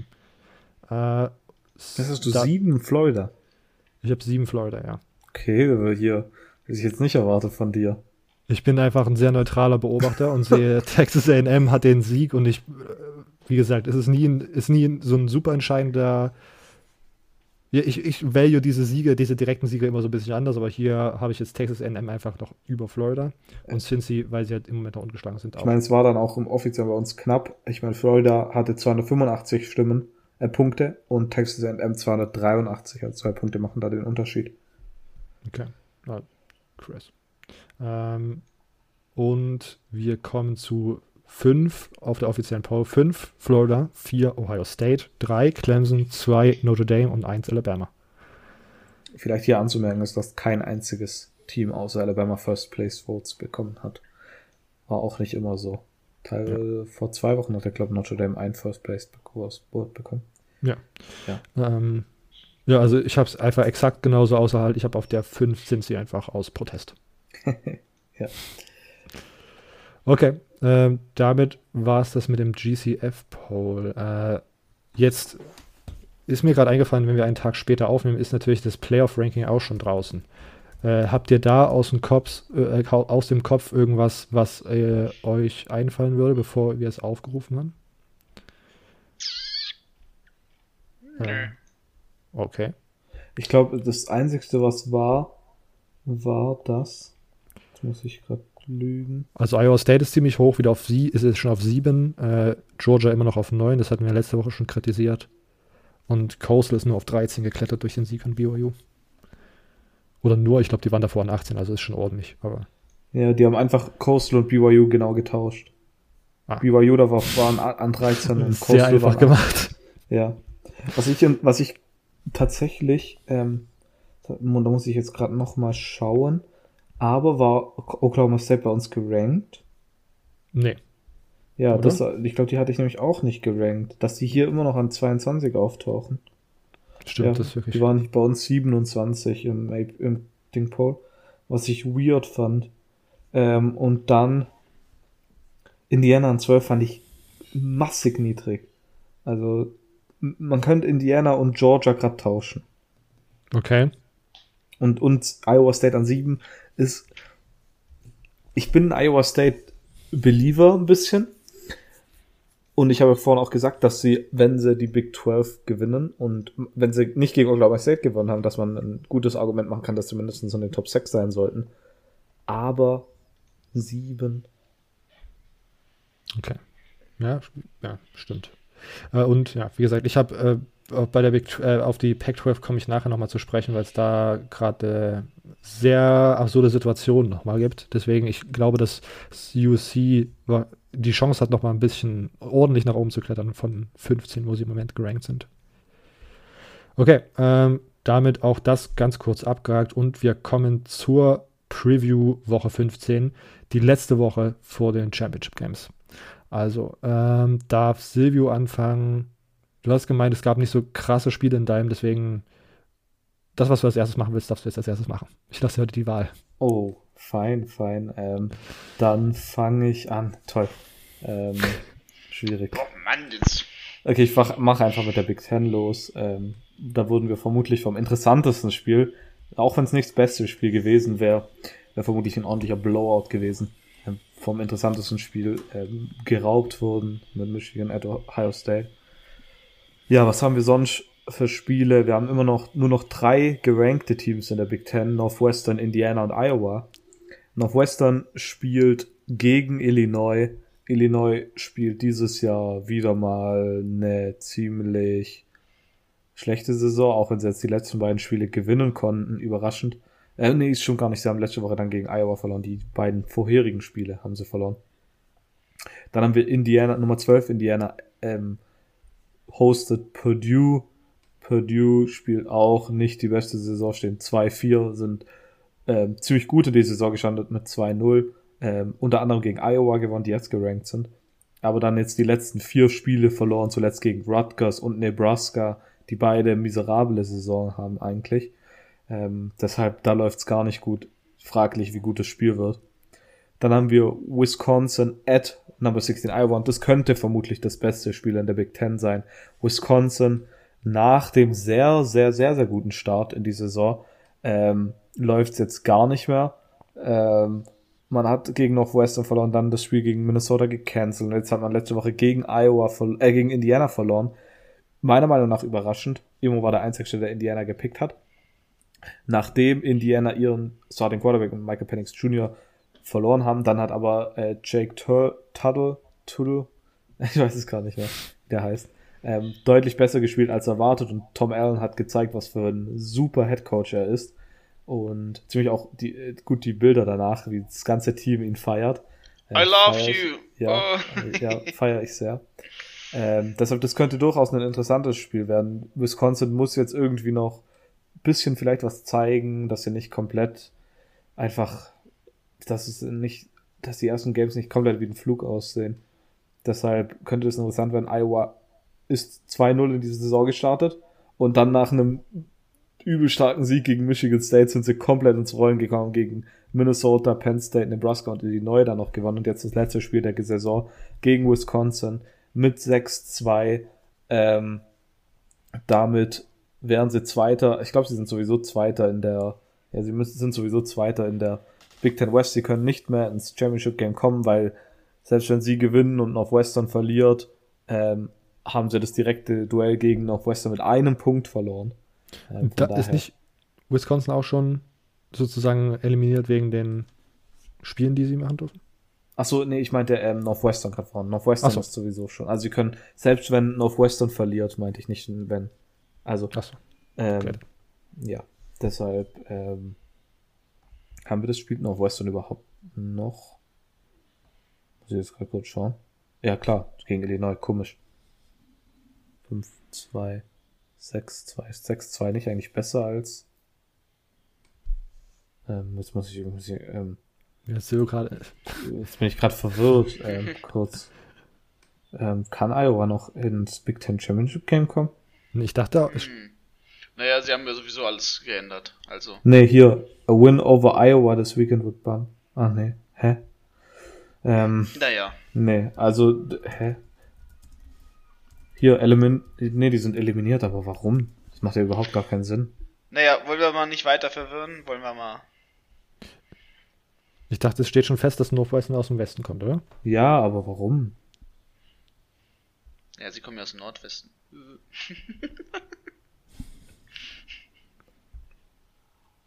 Okay, ich weiß, ich, ich check's grad, ich check's Mental. Pretzel. Ja, ich, ich meine, Iowa steht 5, äh, 5-2. Das ist so, weil Iowa, weil Northwestern gegen Iowa schon gewonnen hat. Ja, aber, aber Iowa steht 5-2 in der Conference. Wenn sie gewinnen, stehen sie 6-2. Wenn Northwestern verliert, steht Northwestern in der Conference 5-2. Und 6-2 ist doch besser als 5-2. Und wenn's geht's, hast du auf die Division-Matchups geschaut, dass es auch in den Divisions die Siege sind, weil das ist auch gerade Ach irgendwie so, immer wichtig. spielt es da auch eine Rolle? Ja, Na, dann kann es sein, ja, dann bin ich jetzt raus.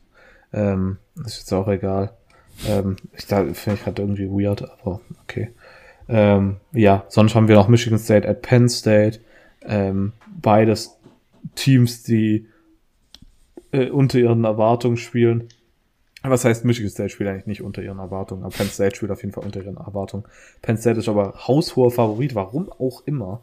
Sie haben jetzt zwei Wochen hintereinander genommen gegen Cupcake-Gegner mit Rutgers und Michigan, auch wenn Michigan State gegen Rutgers verloren hat. Aber Michigan State ist minus 14,5 Underdog. Weird. Ähm, könnte eine plus 14,5 Wette bei mir werden. Ah, vorsichtig, Penn State ist nicht gerankt. Ja, ja, ich Wir weiß. wissen, dass, Missi- äh, dass Michigan State dann immer Ah, ja. Motivationsprobleme Stimmt, hat. Michigan State kann ja gegen ungerankte Teams gar nicht gewinnen. Aber covern können sie trotzdem vielleicht. Okay. Dann haben wir noch Rutgers at Maryland und Minnesota at Nebraska. Das sind beides keine sehr guten Spiele. Dann habe ich jetzt genug, genug verwirrt mit dem Big Ten Championship Game Situation und wird abgeben. Ich muss aber nochmal dazu sagen, ich weiß nicht, ob es wirklich in der Big Ten so ist mit den Division Siegs. Ich weiß nur, dass es in der Pac-12 so ist und deswegen habe ich gedacht, könnte es vielleicht Ja, da.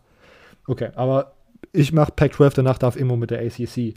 Ähm, um hier nochmal drauf einzugehen, in der Pac-12 entscheidet sich in der Norddivision diese Woche im Spiel zwischen Washington und Oregon.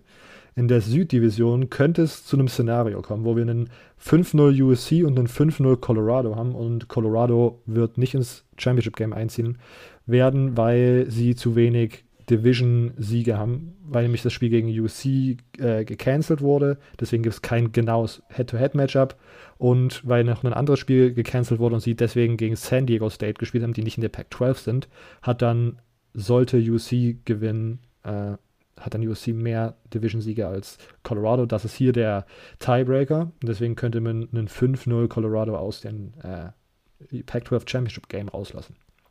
Aber dazu gleich nochmal genaueres. Als erstes zu Arizona, Arizona State. Der Territorial Cup, äh, um den letzten Platz in der Pac-12 South und das schlechteste Team in der Pac-12 zu bestimmen. Beide Arizona-Teams haben noch keinen Sieg in dieser Saison. Arizona State verliert letzte Woche in einem wirklich schon wieder Heartbreaker gegen UCLA, bei dem sie wieder im vierten Quarter geführt haben, äh, so wie im ersten Spiel gegen USC und dann am Ende doch verlieren. Äh, wieder von mir hervorzuheben war Freshman Running Back Devonta Trainum, der wirklich ein sehr, sehr gutes, äh, der einfach Spaß macht zu spielen und auch wieder ein sehr gutes Spiel gegen UCLA hatte. Jaden Daniels war mehr im Einsatz als gegen USC am Anfang der Saison, hatte 200 plus Yards, ein Touchdown, eine Interception. Ähm, auch für das Spiel gegen Arizona interessant. Frank Darby, der äh, erfahrenste Receiver im Arizona State Squad, der auch nochmal ein bisschen, also der hat jetzt ein paar Catches äh, gegen äh, UCLA, aber der muss nochmal, glaube ich, ein bisschen Tape machen und ist da, glaube ich, auch sehr motiviert, dahinter das nochmal irgendwie, dann nochmal seine Leistung zu unterstreichen.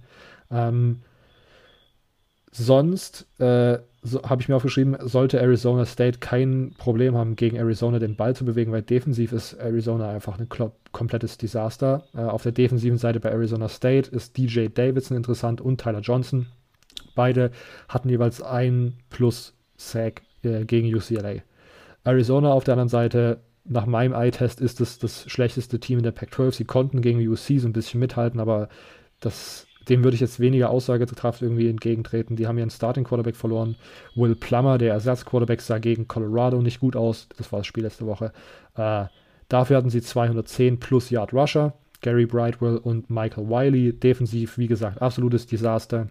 Haben letzte Woche 301 Yard, äh, 301 Rushing Yards gegen Jarek Broussard zugelassen, der Running Back von Colorado, der sehr gut spielt die Saison, aber 301 Rushing Yards ist einfach, das kann man sich, glaube ich, nicht erlauben in einem Power 5 Conference. Utah gegen Colorado. Ähm, Colorado muss das Spiel gewinnen, um im Rennen und das Pac-12 Championship Game im Rennen zu bleiben. Wie gesagt, sie haben, selbst wenn sie das gewinnen, haben sie das Beste gemacht, was sie machen können, aber sie haben es nicht in, der, in den eigenen Händen da irgendwie einzuziehen, dieses, äh, dieses Jahr. Äh, die Buffs haben letzte Woche Arizona komplett zerstört. Utah haben letzte Woche einen, den Comeback-Sieg der Beavers, äh, der Oregon State Beavers gestoppt und konnten gegen Oregon State am Ende knapp gewinnen. Äh, wenn wir als, auf Colorado als erstes schauen, Sam Neuer, der Quarterback, hatte zwei Interceptions gegen Arizona, wurde sonst aber nicht viel eingesetzt, weil, wie gesagt, Jared Broussard eine absolute Maschine ist. 301 Rushing Yards, ist halt so viel Produktion, da brauchst du nicht unbedingt auf deinen Quarterback schauen, was der noch so macht. Levante Chenault, der Bruder von LaVisca Chenault, äh, hat die meisten Reception in diesem Spiel bekommen, hat aber nur 17 Yards gemacht, glaube ich. Aber wie gesagt, generell die Passing-Statistiken aus dem Spiel waren, aus der vorherigen Woche waren wirklich nicht brauchbar. Äh, Nate Landman, ein Linebacker, auf den man achten kann, der hatte 1 Sack und 4 Tackle for Loss sowie 14 Solo-Tackles gegen Arizona. Ähm, soweit zu Colorado. Utah, die Offense kommt langsam so ein bisschen, findet ihren Rhythmus. Jake Bentley kommt langsam äh, dort an, wo man sich das als Utah-Fan wünscht. Tight End Brian, äh, Brent Kuithe äh, spielt wieder stark. Running Back Ty Jordan hat jetzt gegen Oregon State 27 Carries bekommen, die er für 167 Yards und einen Touchdown gelaufen ist, also auch sehr produktiv. Defensiv immer noch sehr solide. Ähm, auf äh, habe ich jetzt herausgefunden, sie haben einen Linebacker namens Neffy Sewell, äh, der, der, gegen Oregon State ziemlich gut gespielt hat.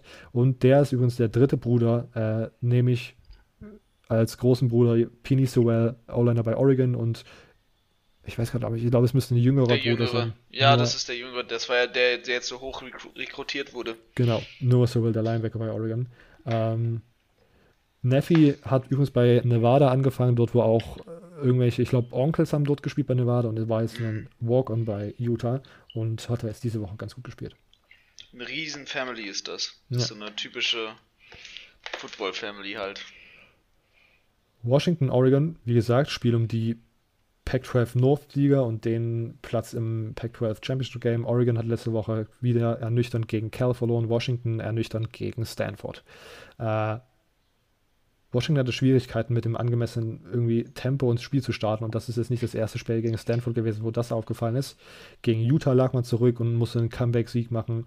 Gegen Stanford lag man zur Halbzeit 24-3 zurück und konnte da diesen Comeback-Sieg nicht äh, vollziehen. In der zweiten Halbzeit hat man dann nur sieben Punkte zugelassen, aber wie gesagt, wenn man so eine Offense spielt wie Washington und die ist okay, aber die ist nie, eigentlich nicht dafür ausgelegt, schnell Punkte zu scoren, sondern die ballern dir permanent ins Gesicht und laufen die Uhr, lassen die Uhr runterlaufen und ballern dir dann hoffentlich im Running Game einen Touchdown rein.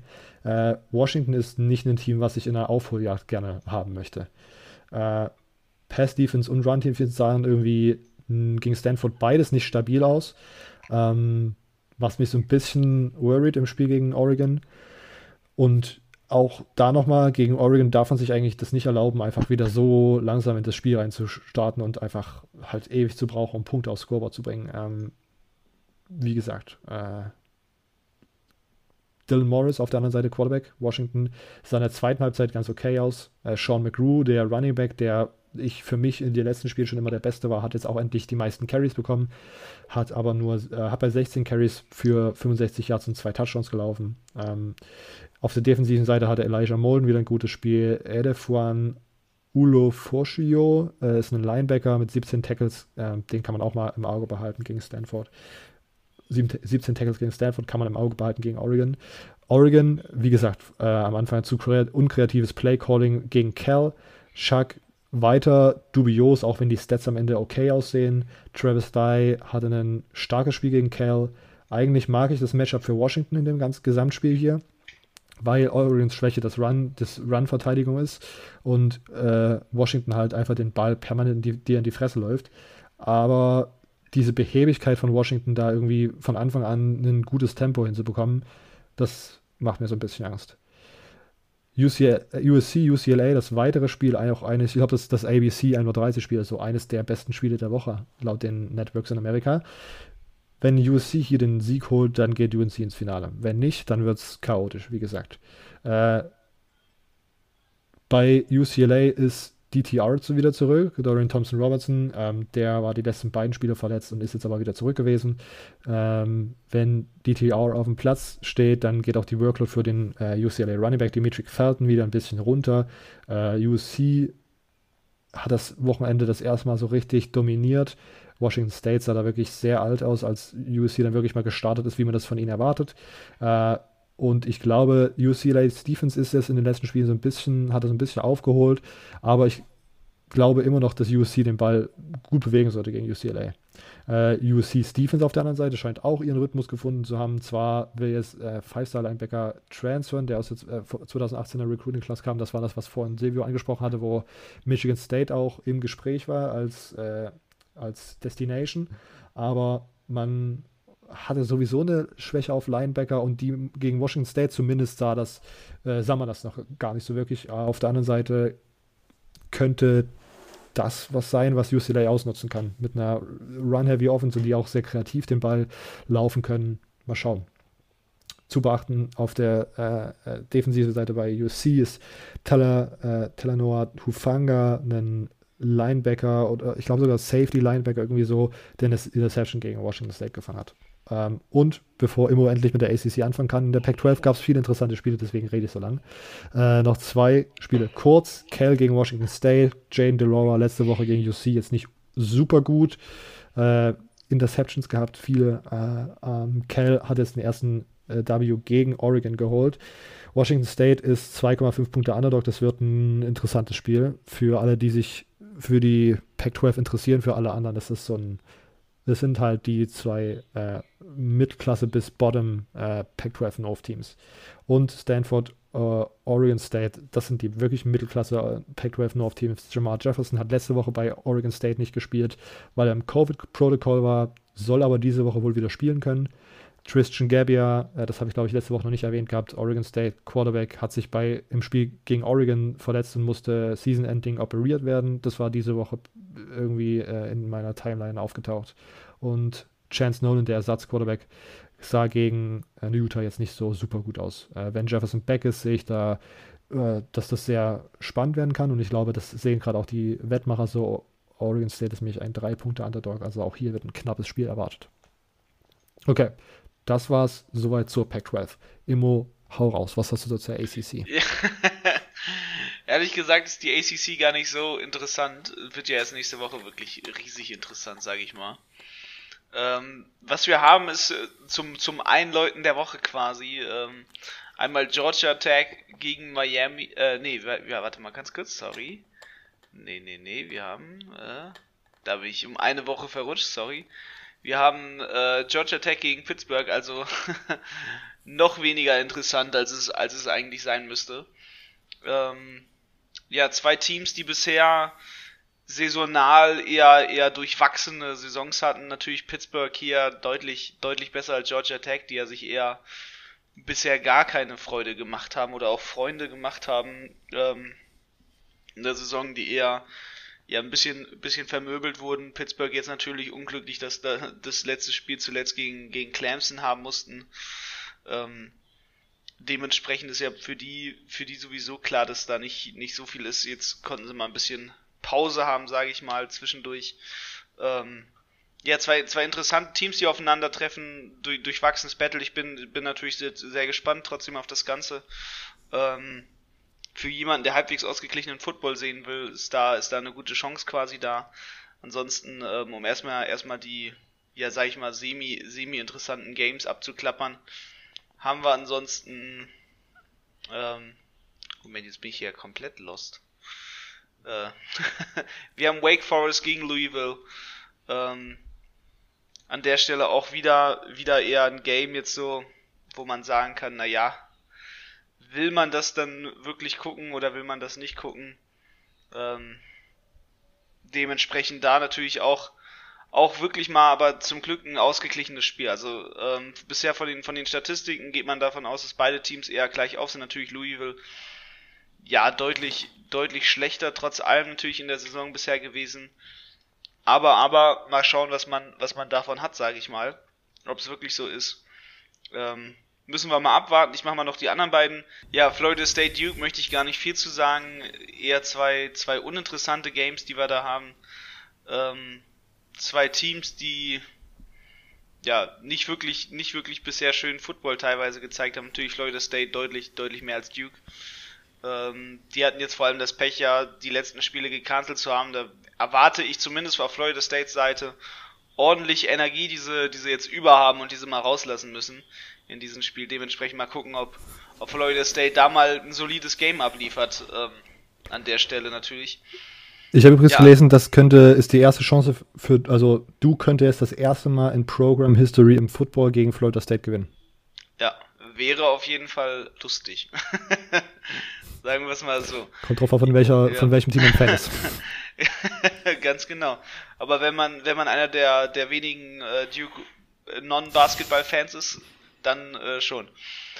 Ja, auf jeden Fall, ähm, da fehlt halt der Starspieler, ne? Der, der einzige letzte Starspieler, den sie hatten bei Florida State. Naja. Oh. ähm, da war ein kurzer Shoot an der Stelle. Ja, ansonsten haben wir, haben wir ein heiß erwartetes Virginia Derby. Virginia Cavaliers gegen die Virginia Tech Hookies.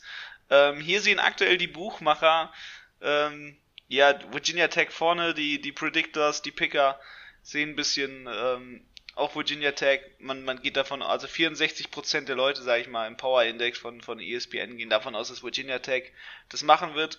Ich persönlich gehe eher davon aus, dass Virginia es machen wird. Ähm, einfach nur so ein kleines Bauchgefühl. Ich bin natürlich aber auch super biased, was Virginia angeht. Ähm, ich glaube, da, da werden wir ein ganz interessantes Spiel haben. Wir haben diesen typischen Derby-Charakter, ne? Wir haben, wir haben da schön, schön Inner, Inner State Hate. Und äh, das sorgt immer dafür, dass man schöne Footballspiele dadurch bekommt.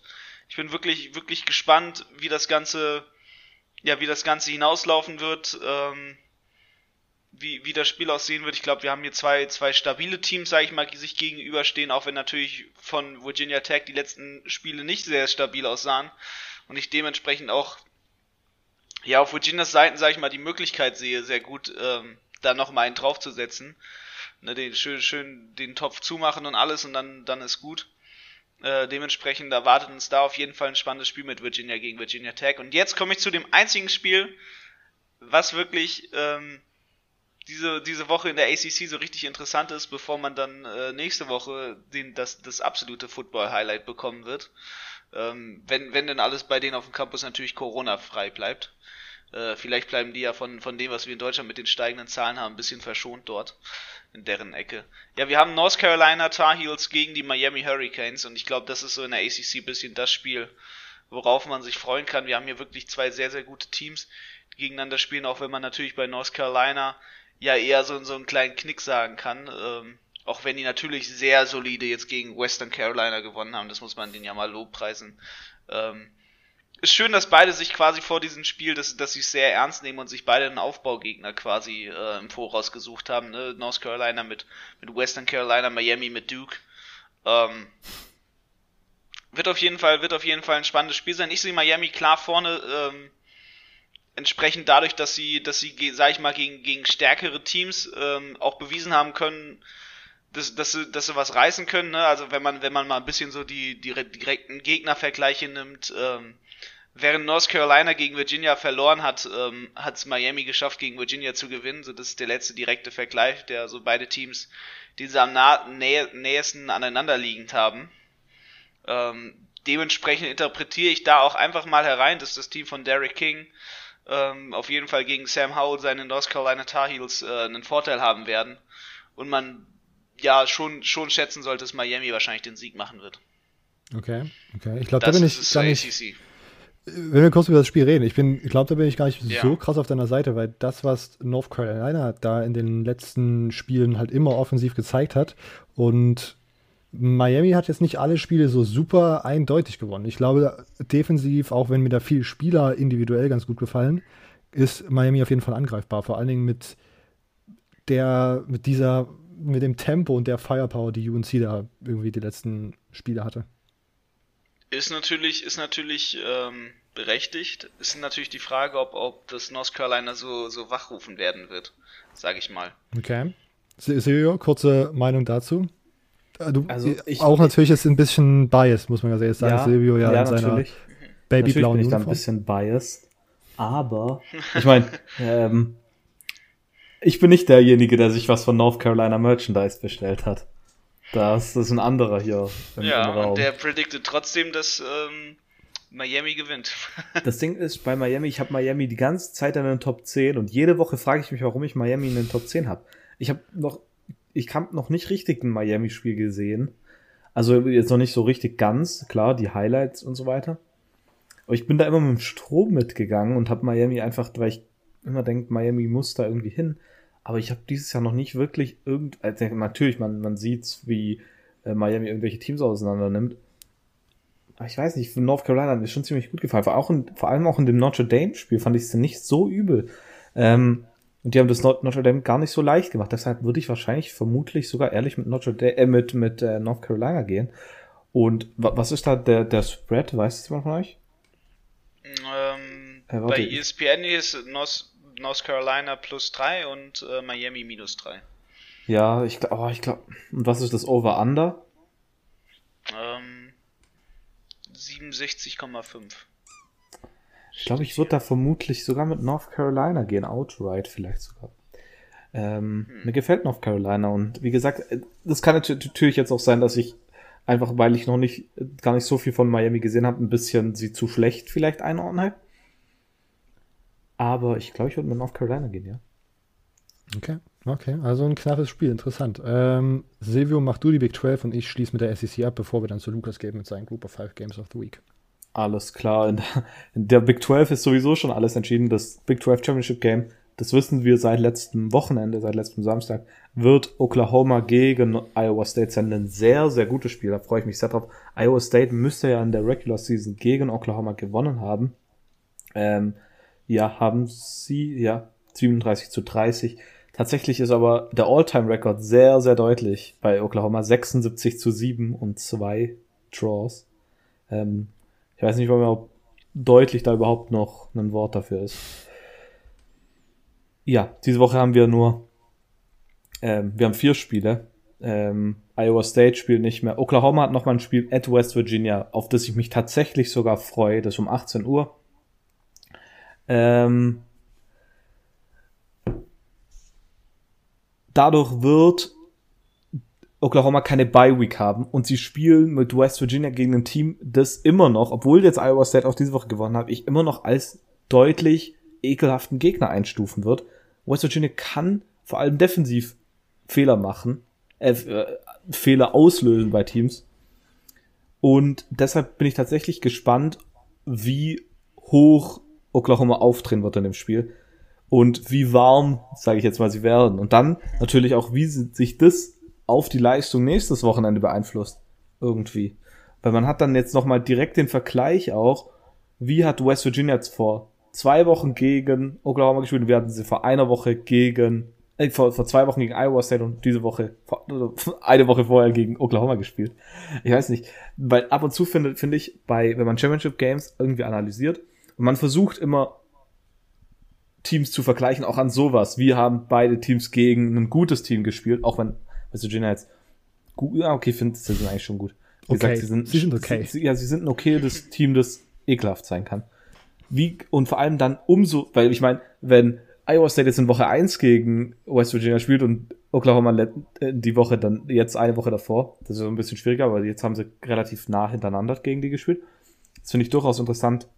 Also bin ich gespannt, wie Oklahoma State in dem Spiel spielt. Dann haben wir Texas at Kansas. Wer sich das anschauen will, äh, viel Spaß. Äh, Texas sah letzte Woche sehr, sehr gut offensiv aus. Sie haben ähm, 69 Punkte gemacht gegen äh, Kansas State. Ja, Tom Herman, wie gesagt, ich bin gespannt, was daraus wird. Ähm, wenn sie verlieren, dann, naja, dann wäre es aus. Tatsächlich äh, überlege ich mir, ob ich hier das Plus 31 nehme für Kansas. Silvius Troll Pick of the Week. Ja, genau. Ähm, das wird mein Lock of the Week. äh, ähm, dann haben wir noch Louisiana Tech at TCU, ein Out-of-Conference-Game für TCU. Äh, keine Ahnung, warum, äh, ja, warum man das Spiel hat. Ich, ich, ich meine, TCU hatte schon ein Out-of-Conference-Game und ich dachte, Big 12 hat auch nur eins. Hatten Sie schon eins? Ähm, ja, sie Die haben, hatten ah, nee, nee, die hat, nee, stimmt gar nicht. SMU Das wurde Woche gecancelt, eins- ne? Stimmt, das war, ja, sorry, stimmt, stimmt, da war was. Ähm, deshalb wird es nachgeholt. Ah, ja, okay, das macht Sinn. Ähm, sorry, da war ich jetzt falsch. TCU hat letzte Woche gegen Oklahoma State gewonnen. Ähm, Oklahoma State deshalb jetzt weit runter in den Rankings gerutscht. Ähm, und sie spielen jetzt gegen ein Louisiana Tech Team, das dieses Jahr nicht sehr gut war. Sie stehen 5-3, ähm, sind TCUs haushoher Favorit mit minus 21,5, was tatsächlich vielleicht auch noch interessant sein könnte. Ähm, weil, ich meine, vor allem, ähm, Louisiana Tech steht zwar nur 5-3, aber Anthony, der Quarterback, hat eine durchaus, Luke Anthony hat durchaus eine interessante Saison gespielt mit 15 Touchdowns bei nur 5 Interceptions. Ähm, gegen TCU, die eigentlich immer eine gute Defense haben, wäre das durchaus interessant, wie da so ein unbekannter Quarterback dagegen spielt. Zuletzt haben wir dann auch Oklahoma State, definitiv das Letdown-Team des Jahres für mich in der Big 12. Ähm, gegen Baylor, die auch enttäuscht haben. Also so ein bisschen der ähm, Disappointment Bowl. Disappointment Bowl, ja, genau, das war das Wort, das mir jetzt gefehlt hat. Ähm, ja, so viel eigentlich zur Big 12. Wie gesagt, da gibt's jetzt nichts mehr viel Interessantes. Das sind jetzt eigentlich nur noch Spaßspiele. mehr, mehr oder weniger Spaß. Football schauen ohne Hintergedanken. TCU ist übrigens auch ein ganz, ganz komisches Team. Also Max Duggan ist einer der weirdesten College Quarterbacks aller Zeiten. Da ist wirklich Licht und Schatten so nah beieinander und manchmal kommen da irgendwelche kranken Läufe. So, eigentlich ist es ein bisschen Bo Nix-esque, nur Bo Nix in extrem. Also wer sich das mal, das kann man sich mal genau Und anschauen. da ist Bo nix in extrem nichts Gutes. Ja, Bo Nix in ex nee, Bo, Bo Nix ist bei mir Ist generell persönlich nichts in ex- ist Ja. generell nichts Gutes. nicht positiv konnotiert. Äh, Disappointment of the Year ist das. Chaos ist das bei Ey. mir einfach. Bonix ist gleich Chaos. Ähm, okay, ich mache schnell die SEC, bevor wir zu Lukas kommen. Ähm, und auch hier, das Championship Game steht fest. Es wird Florida gegen Alabama sein. Äh, und deswegen haben diese ganzen Spiele jetzt nicht mehr so viel Aussagekraft. Ich habe versucht, was Interessantes zu finden, aber es ist auch jetzt sehr kurz im Gegensatz zu dem Pac-12 Chaos, was dann nächste Woche kommt. Georgia gegen Mizzou. Ähm, Georgia, ja, eigentlich ist Mizzou Stevens so ein bisschen heiß gelaufen, aber jetzt dieses komische Blowout-Game da gegen im Barry Odom Revenge Game bei Mizzou gegen Arkansas. Ähm, und auf der anderen Seite Georgias Defense sah gegen Mississippi State erstmal nicht so gut aus. Danach haben sie sich wieder so ein bisschen gefangen. JT Daniels kann werfen, muss es aber oft nicht, weil das Running Game auf einmal wieder funktioniert. Also das ist so ein bisschen, vielleicht schaue ich mir sogar an, weil das 18 Uhr kommt. Ich glaube, 18 Uhr kam jetzt generell nicht so Burner-Spiele, deswegen steht das irgendwie auf meinem Zettel. Ich will nochmal JT Daniels in Aktion sehen. Vielleicht sieht man ihn da ein bisschen werfen. Ähm, ja, ich glaube, Larry Roundtree, Connor Baselak, Qu- äh, Running Back und Quarterback bei Mizzou, Damon Hazelton war jetzt ganz oft angeworfen, der Virginia Tech Transfer Wide Receiver, Devin Nicholson da in der Defense hervorzuheben bei Mizzou, bei Georgia, die alten Bekannten. Ähm, kann Mizzou Run bleiben? Ich glaube, zwei Touchdowns Underdogs sind sie gerade. Die Frage. Alabama, Arkansas wird eine absolute Zerstörung. Bama minus 32. Die letzten drei Wochen, mindestens die letzten drei Wochen hat Alabama immer diese riesen Spreads gecovert. Ähm, also selbst wenn jemand da jetzt gerade die Verlangung drauf hatte, ich wollte das nur noch mal kurz sagen. Ja, Silvio hat vor zwei Wochen auf äh, oder vor drei Wochen auf Bama gewettet. Ich habe letzte Woche auf Bama gewettet. Äh, beim LSU-Spiel haben wir uns beide, glaube ich, erstmal entfernt von der Spread, aber auch da haben sie gecovert. Es war es ist krank, was Bama da abzieht. Tennessee gegen Vanderbilt ist, könnte, ist, glaube ich, das unattraktivste SEC-Spiel dieser Woche. Absoluter Trash. Wendy ohne Head Coach. Auf der anderen Seite Tennessee. Harrison Bailey und JT Shroud haben gegen Florida okay gespielt. Mal schauen, was sie hier gegen Vanderbilt zeigen. Tennessee ist minus 15 Punkte Favor. LSU Florida, für mich das interessanteste Spiel der Woche, aber auch 1.30 ziemlich weiß ich nicht, ob ich mich dazu aufraffen kann. Vielleicht wird es auch ein, ich schaue mir es früh zum Frühstück an. Äh, ich bin ein bisschen nervös, weil diese LSU-Spiele halt immer knapp waren, aber auf der anderen Seite, das, was LSU dagegen Bama gezeigt hat, war für mich schon so ein kleines Indiz, wie LSU diese Saison ist. Und ich will nicht sagen, dass Floridas Offense dieses Jahr in die gleichen Sphären eindringt wie Alabamas Offense, aber es ist schon ziemlich brutal, diese beiden Spiele back-to-back -back zu haben, wenn man da ein Defensive Player ist.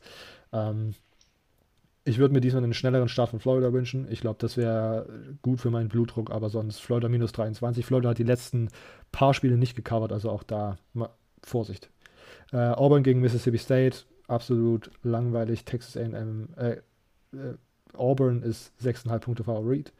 Äh, und Texas A&M gegen Ole Miss wäre das interessanteste Spiel in der SEC gewesen, wurde aber leider abgesagt, weil Ole Miss ja mit dieser Offense vielleicht nochmal die ein oder andere Defense in der SEC West halt challengen konnte.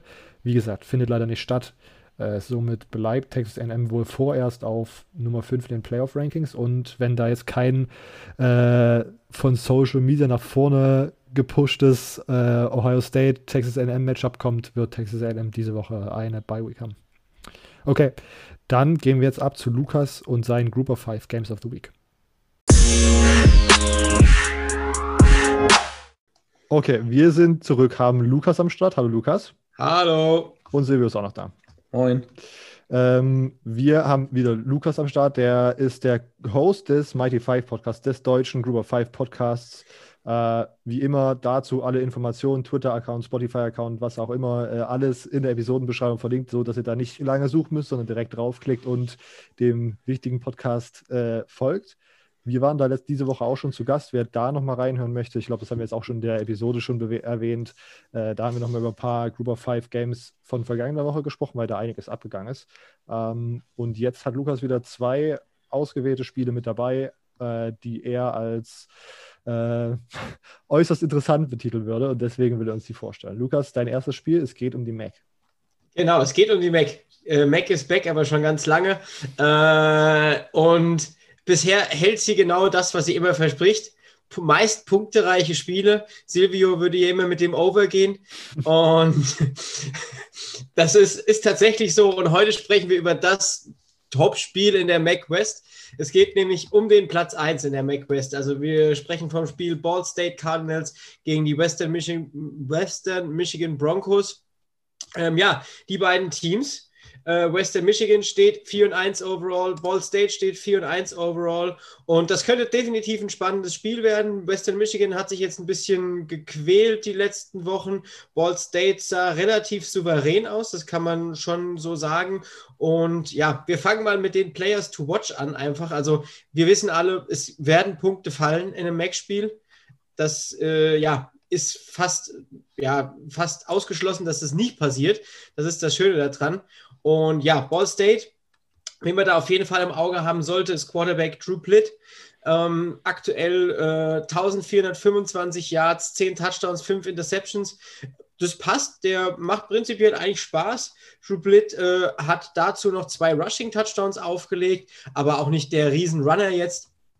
Aber nichtsdestotrotz, finde ich, kann man sich das anschauen bei Ball State, was der Gute macht. Dann Caleb Huntley, den Running Back, auch ein ja, ganz spannender Spieler, hat in drei Spielen, die er bisher gespielt hat, schon 437 Yards. Dann Ty Evans, der andere Running Back, hat vier Spiele gespielt, ähm, 225 Yards. Und ja, die zwei, mal schauen, wer da am Ende spielt. Das ist ja, wir nehmen ja nicht ganz so spät in der Woche auf. Bis dahin kann sich immer noch ein bisschen was ändern, aber die beiden sind definitiv interessant. Caleb Huntley dazu noch sechs Touchdowns schon aufgelegt in den äh, bisherigen fünf Spielen. Also auch eine, eine gute Waffe. Aber ich denke, den Spieler, den wir definitiv im, ja, im Fokus haben sollten, ist Wide Receiver Justin Hall.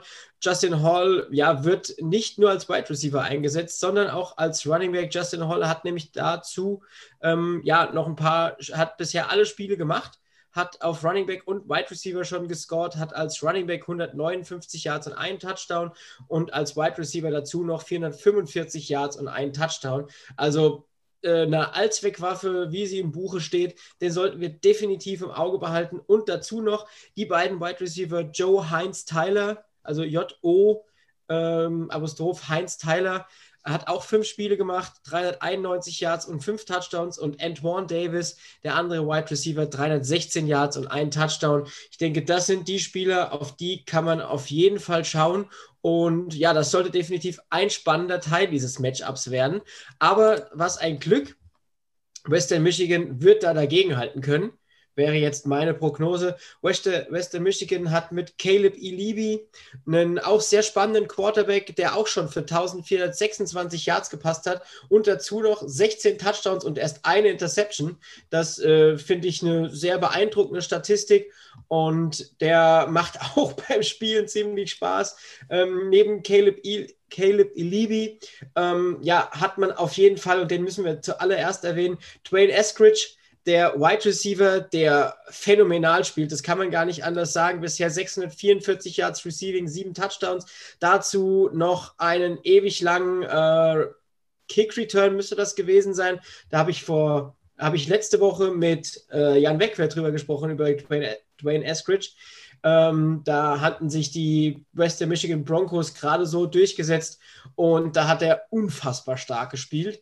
Also den sollte man auf jeden Fall im Auge behalten. Dann Jalen Hall, den anderen Wide Receiver, auch schon sechs Touchdowns, drei, äh, 318 Yards und Sky, also nicht wie das englische Sky Himmel geschrieben, sondern mit zwei Y, nur ähm, der dritte Wide Receiver im Bunde auch schon 283 Yards und drei Touchdowns. Ja, das sind definitiv alles spannende Spieler und um die Players to watch noch voll zu machen. Running Back Ladarius Jefferson, fünf Spiele, 465 Yards, vier Touchdowns.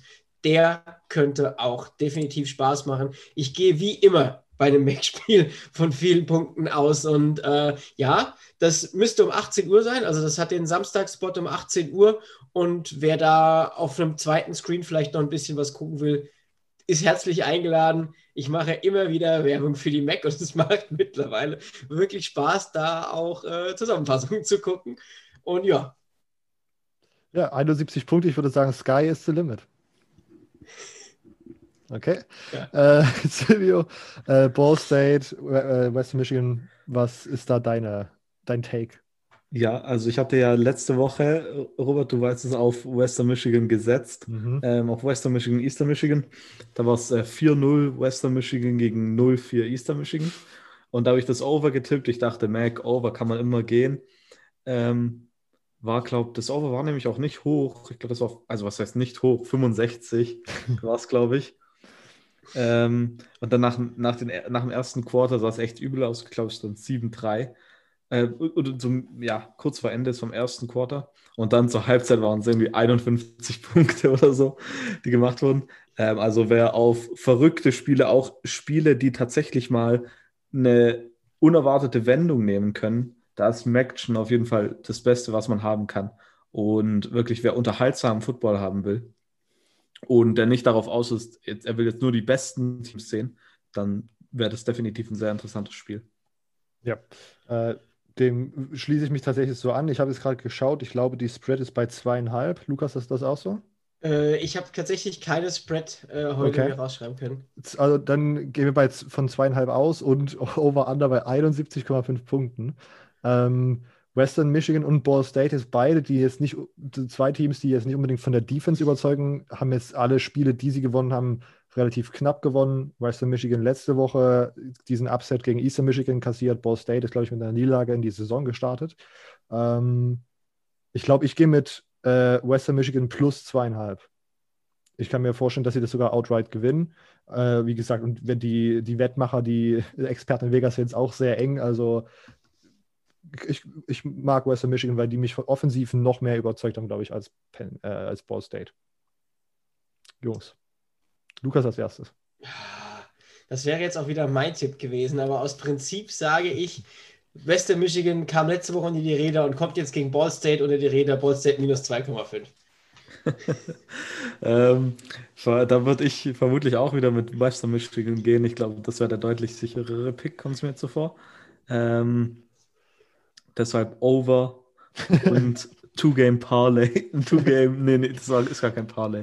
Ähm, eine, eine Doppelwette hier. Okay. Over und auf Western Michigan minus 2,5. Totales Chaos. Wette Doppelpunkt, totales Chaos. Okay, ähm, Mac, totales Chaos, viele Punkte. Vielleicht nicht der qualitativ hochwertigste äh, Football, aber Spaß.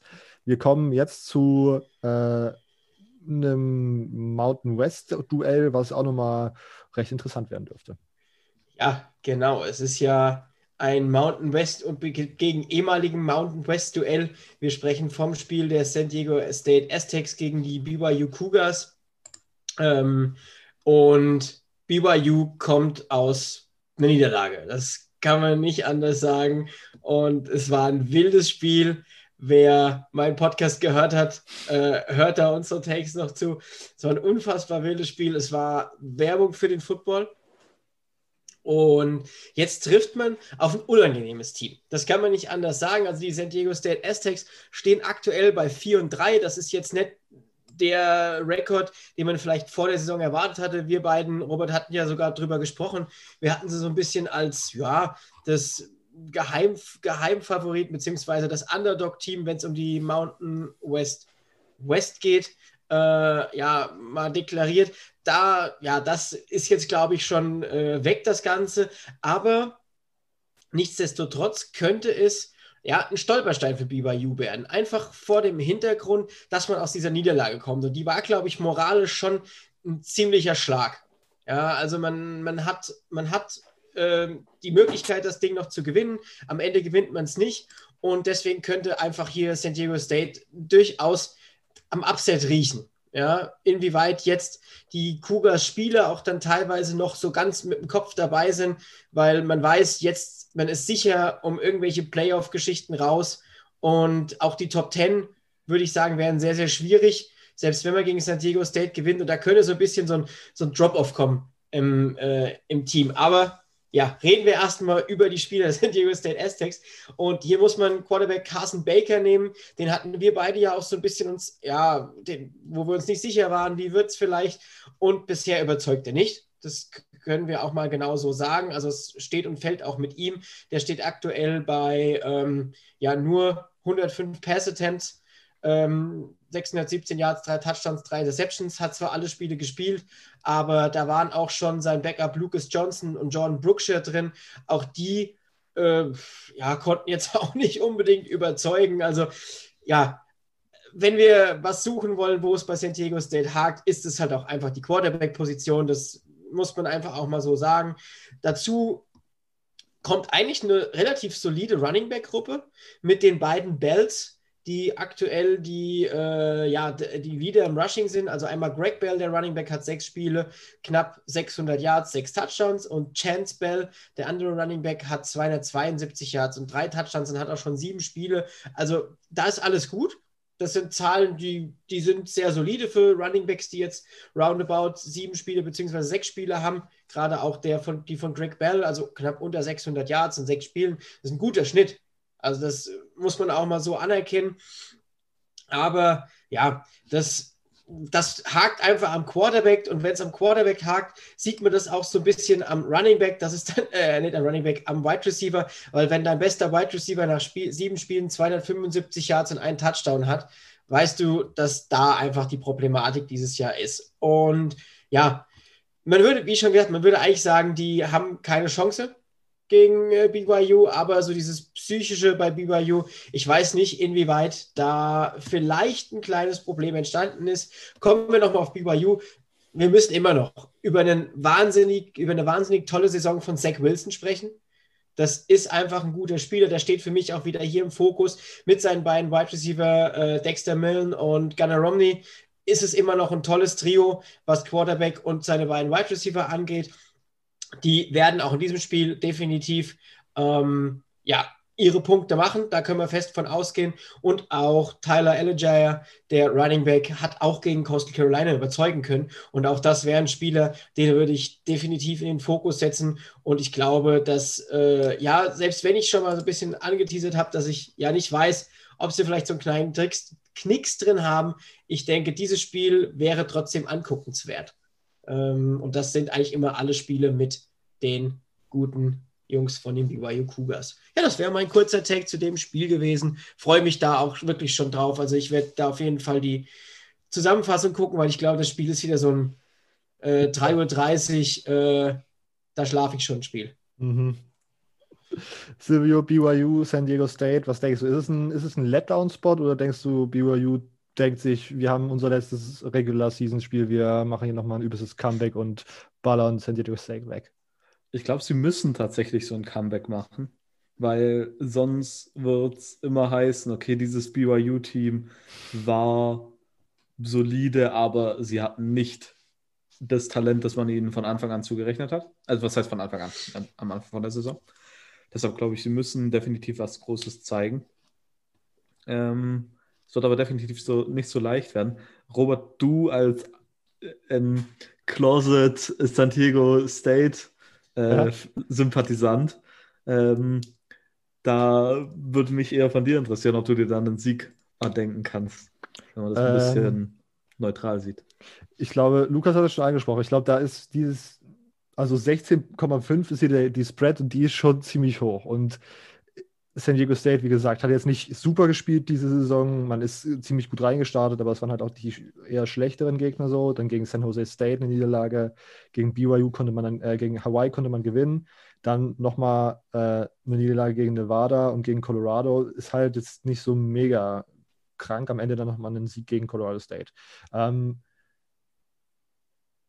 also ich gehe nicht davon aus, dass San Diego State das Spiel gewinnt.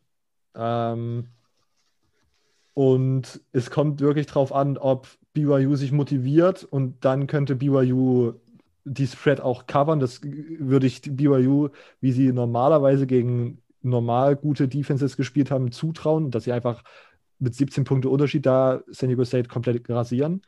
Wenn sie einen kleinen Letdown-Spot haben, würde ich trotzdem davon ausgehen, dass sie dann halt etwas knapper gewinnen. Ähm, ohne dass da jetzt San Diego State irgendwas absprechen zu wollen äh, an Qualität oder was auch immer. Ja, das das wäre so mein Take dazu. Ja. Ähm, 16,5 Punkte Unterschied, BYU Favorit. Äh, Lukas als erstes. Was denkst du? San Diego State plus 16,5. Okay, Silvio?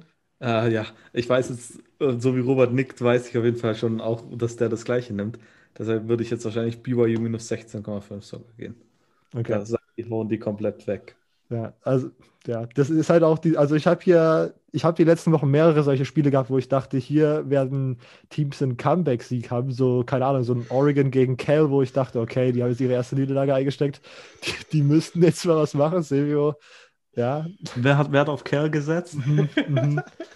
ähm, ja, gut. Äh, und ich, deswegen nehme ich hier einfach die Punkte mit und gehe davon aus und, und, hoffe, dass San Diego States Defense das irgendwie ein bisschen enger macht und dass vielleicht BYU so ein bisschen struggelt nach dem Sieg sich zu motivieren, äh, nach der Niederlage sich zu motivieren. Ähm, aber sicher bin ich da jetzt auch nicht, weil, wie gesagt, ich kann das in beide Richtungen austendieren sehen. Ich habe okay. übrigens heute nochmal mhm. das Hype-Video von Coastal Carolina gesehen, nach dem Sieg. Haben die heute, äh, heute released. Und ich weiß auch, warum die das Spiel gewonnen haben. Mhm. Habt ihr die Frisuren von dem Linebacker mit der 34 und von Grayson McCall gesehen? Ja, ja, die mit diesen, mit diesen, äh, wie heißen die Jungs von äh, äh hier, diese Holländer, mir fällt es gerade nicht ein. Trailer Park Boys? Nee. Nein, äh, diese witzige Serie. Junge. Ähm, also die immer das Junge sagen. Mir du kommst jedes Mal immer mit deinen Serien an, die wir nicht kennen. Wir sind dafür oh. zu jung. Ja. New Kids. Ah, New Kids, okay. Und die haben genau diese. tu doch nicht so. Jetzt tu doch nicht so, Robert. Doch, aber das habe ich auf jeden Fall schon mal gehört und ich habe auch ein Bild dazu. Aus, ich habe die Serie natürlich noch nie gesehen. Ja, die, ja, haben die, die, haben auch diese, diese, diese hier oben ja, Mähne und dann dieses lange nach hinten. Und deswegen haben wir das Spiel gewonnen. Die Fukuidas, die, die Malas. Ich, und ich fand das auch geil, dass einfach, ich glaube, der, Line, der eine Linebacker mit den krass blonden Haaren, der hat es halt von Das ist die 34. Genau. Gallagher oder wie heißt Gallagher, ja. Und der hat es von Anfang an gemacht und dann wurde es einfach so ein Mantra und jetzt hat sich einfach jede zweite Spieler bei Coastal Carolina so ein Fukuhila wachsen lassen. Super geil. Ja. ähm, ja, gut. Okay. Das, das, das war's aber zu BYU San Diego State. Vielen Dank, Lukas, dass du da warst. Bitteschön. Okay, und wir gehen zurück in die reguläre Episode. Und wir sind wieder zurück. Diesmal nur ganz kurz, weil, wie gesagt, das Pick'em ist vorbei. Die Season Standing am Ende ist Immo mit 50 richtig gepickten Tipps bei einer Percentage von 76,4. Silvio bei 53 richtig gepickten Spielen bei 78,6% richtig gestippten Spielen und ich auf Platz 1 mit 55 richtigen Picks. Also auch wieder sehr nah beieinander alles mit 80,3% richtig getippt. Und einmal habe ich nicht gepickt, ein, ein, einmal nicht. Möchte ich erwähnen. Richtig, aber wir betonen nochmal, keiner sucht hier irgendwelche Ausreden. Er wollte immer das genau. nur nochmal im, im Raum stellen. okay, ähm, damit wäre das Pick'em auch sozusagen für diese Saison durch. Ähm, apropos Pick'em und so weiter, wir melden uns wahrscheinlich, wenn die Bowls losgehen. Ich glaube, wir machen wieder eine Bowlmania, so wie letztes Jahr. Da darf dann wieder ordentlich gepickt werden, aber ansonsten ist gerade Pickflaute. Sonst alle Fantasy-Spieler dürfen sich freuen. Die Draft Kings Ligen werden wohl noch stattfinden. Okay, äh, damit wären wir, glaube ich, für diese Woche durch. Rappen, rappen wir das an der Stelle ab? Yep, yep, yep, yep.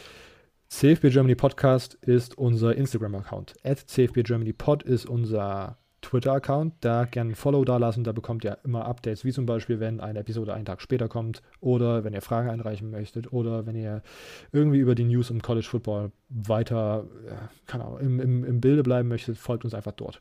Äh, in den Bios von diesen beiden äh, Social Media Accounts findet ihr unsere Website cfbgermanypodcast.home.blog. Äh, sehr umständlich, deswegen einfach dort verlinkt. Äh, da findet ihr auch weitere Informationen, wie ihr uns unterstützen könnt. Zum Beispiel iTunes oder Apple Podcast Rezensionen, äh, Mund, zu Mundpropaganda empfehlt uns Freund äh, und Freundinnen weiter, die sich für College Football interessieren oder interessieren wollen. Sonst lasst uns gerne Spende da, wenn es bei euch möglich ist. und sonst, ja, war es das im Grunde. Ihr hört uns nächste Woche Mittwoch wieder mit der Championship Preview Okay, der Hype bei den anderen beiden ist gerade, die sind, die sind durch. Okay. Äh, ja, das nächste Woche Mittwoch wieder. Bis dahin. Ciao.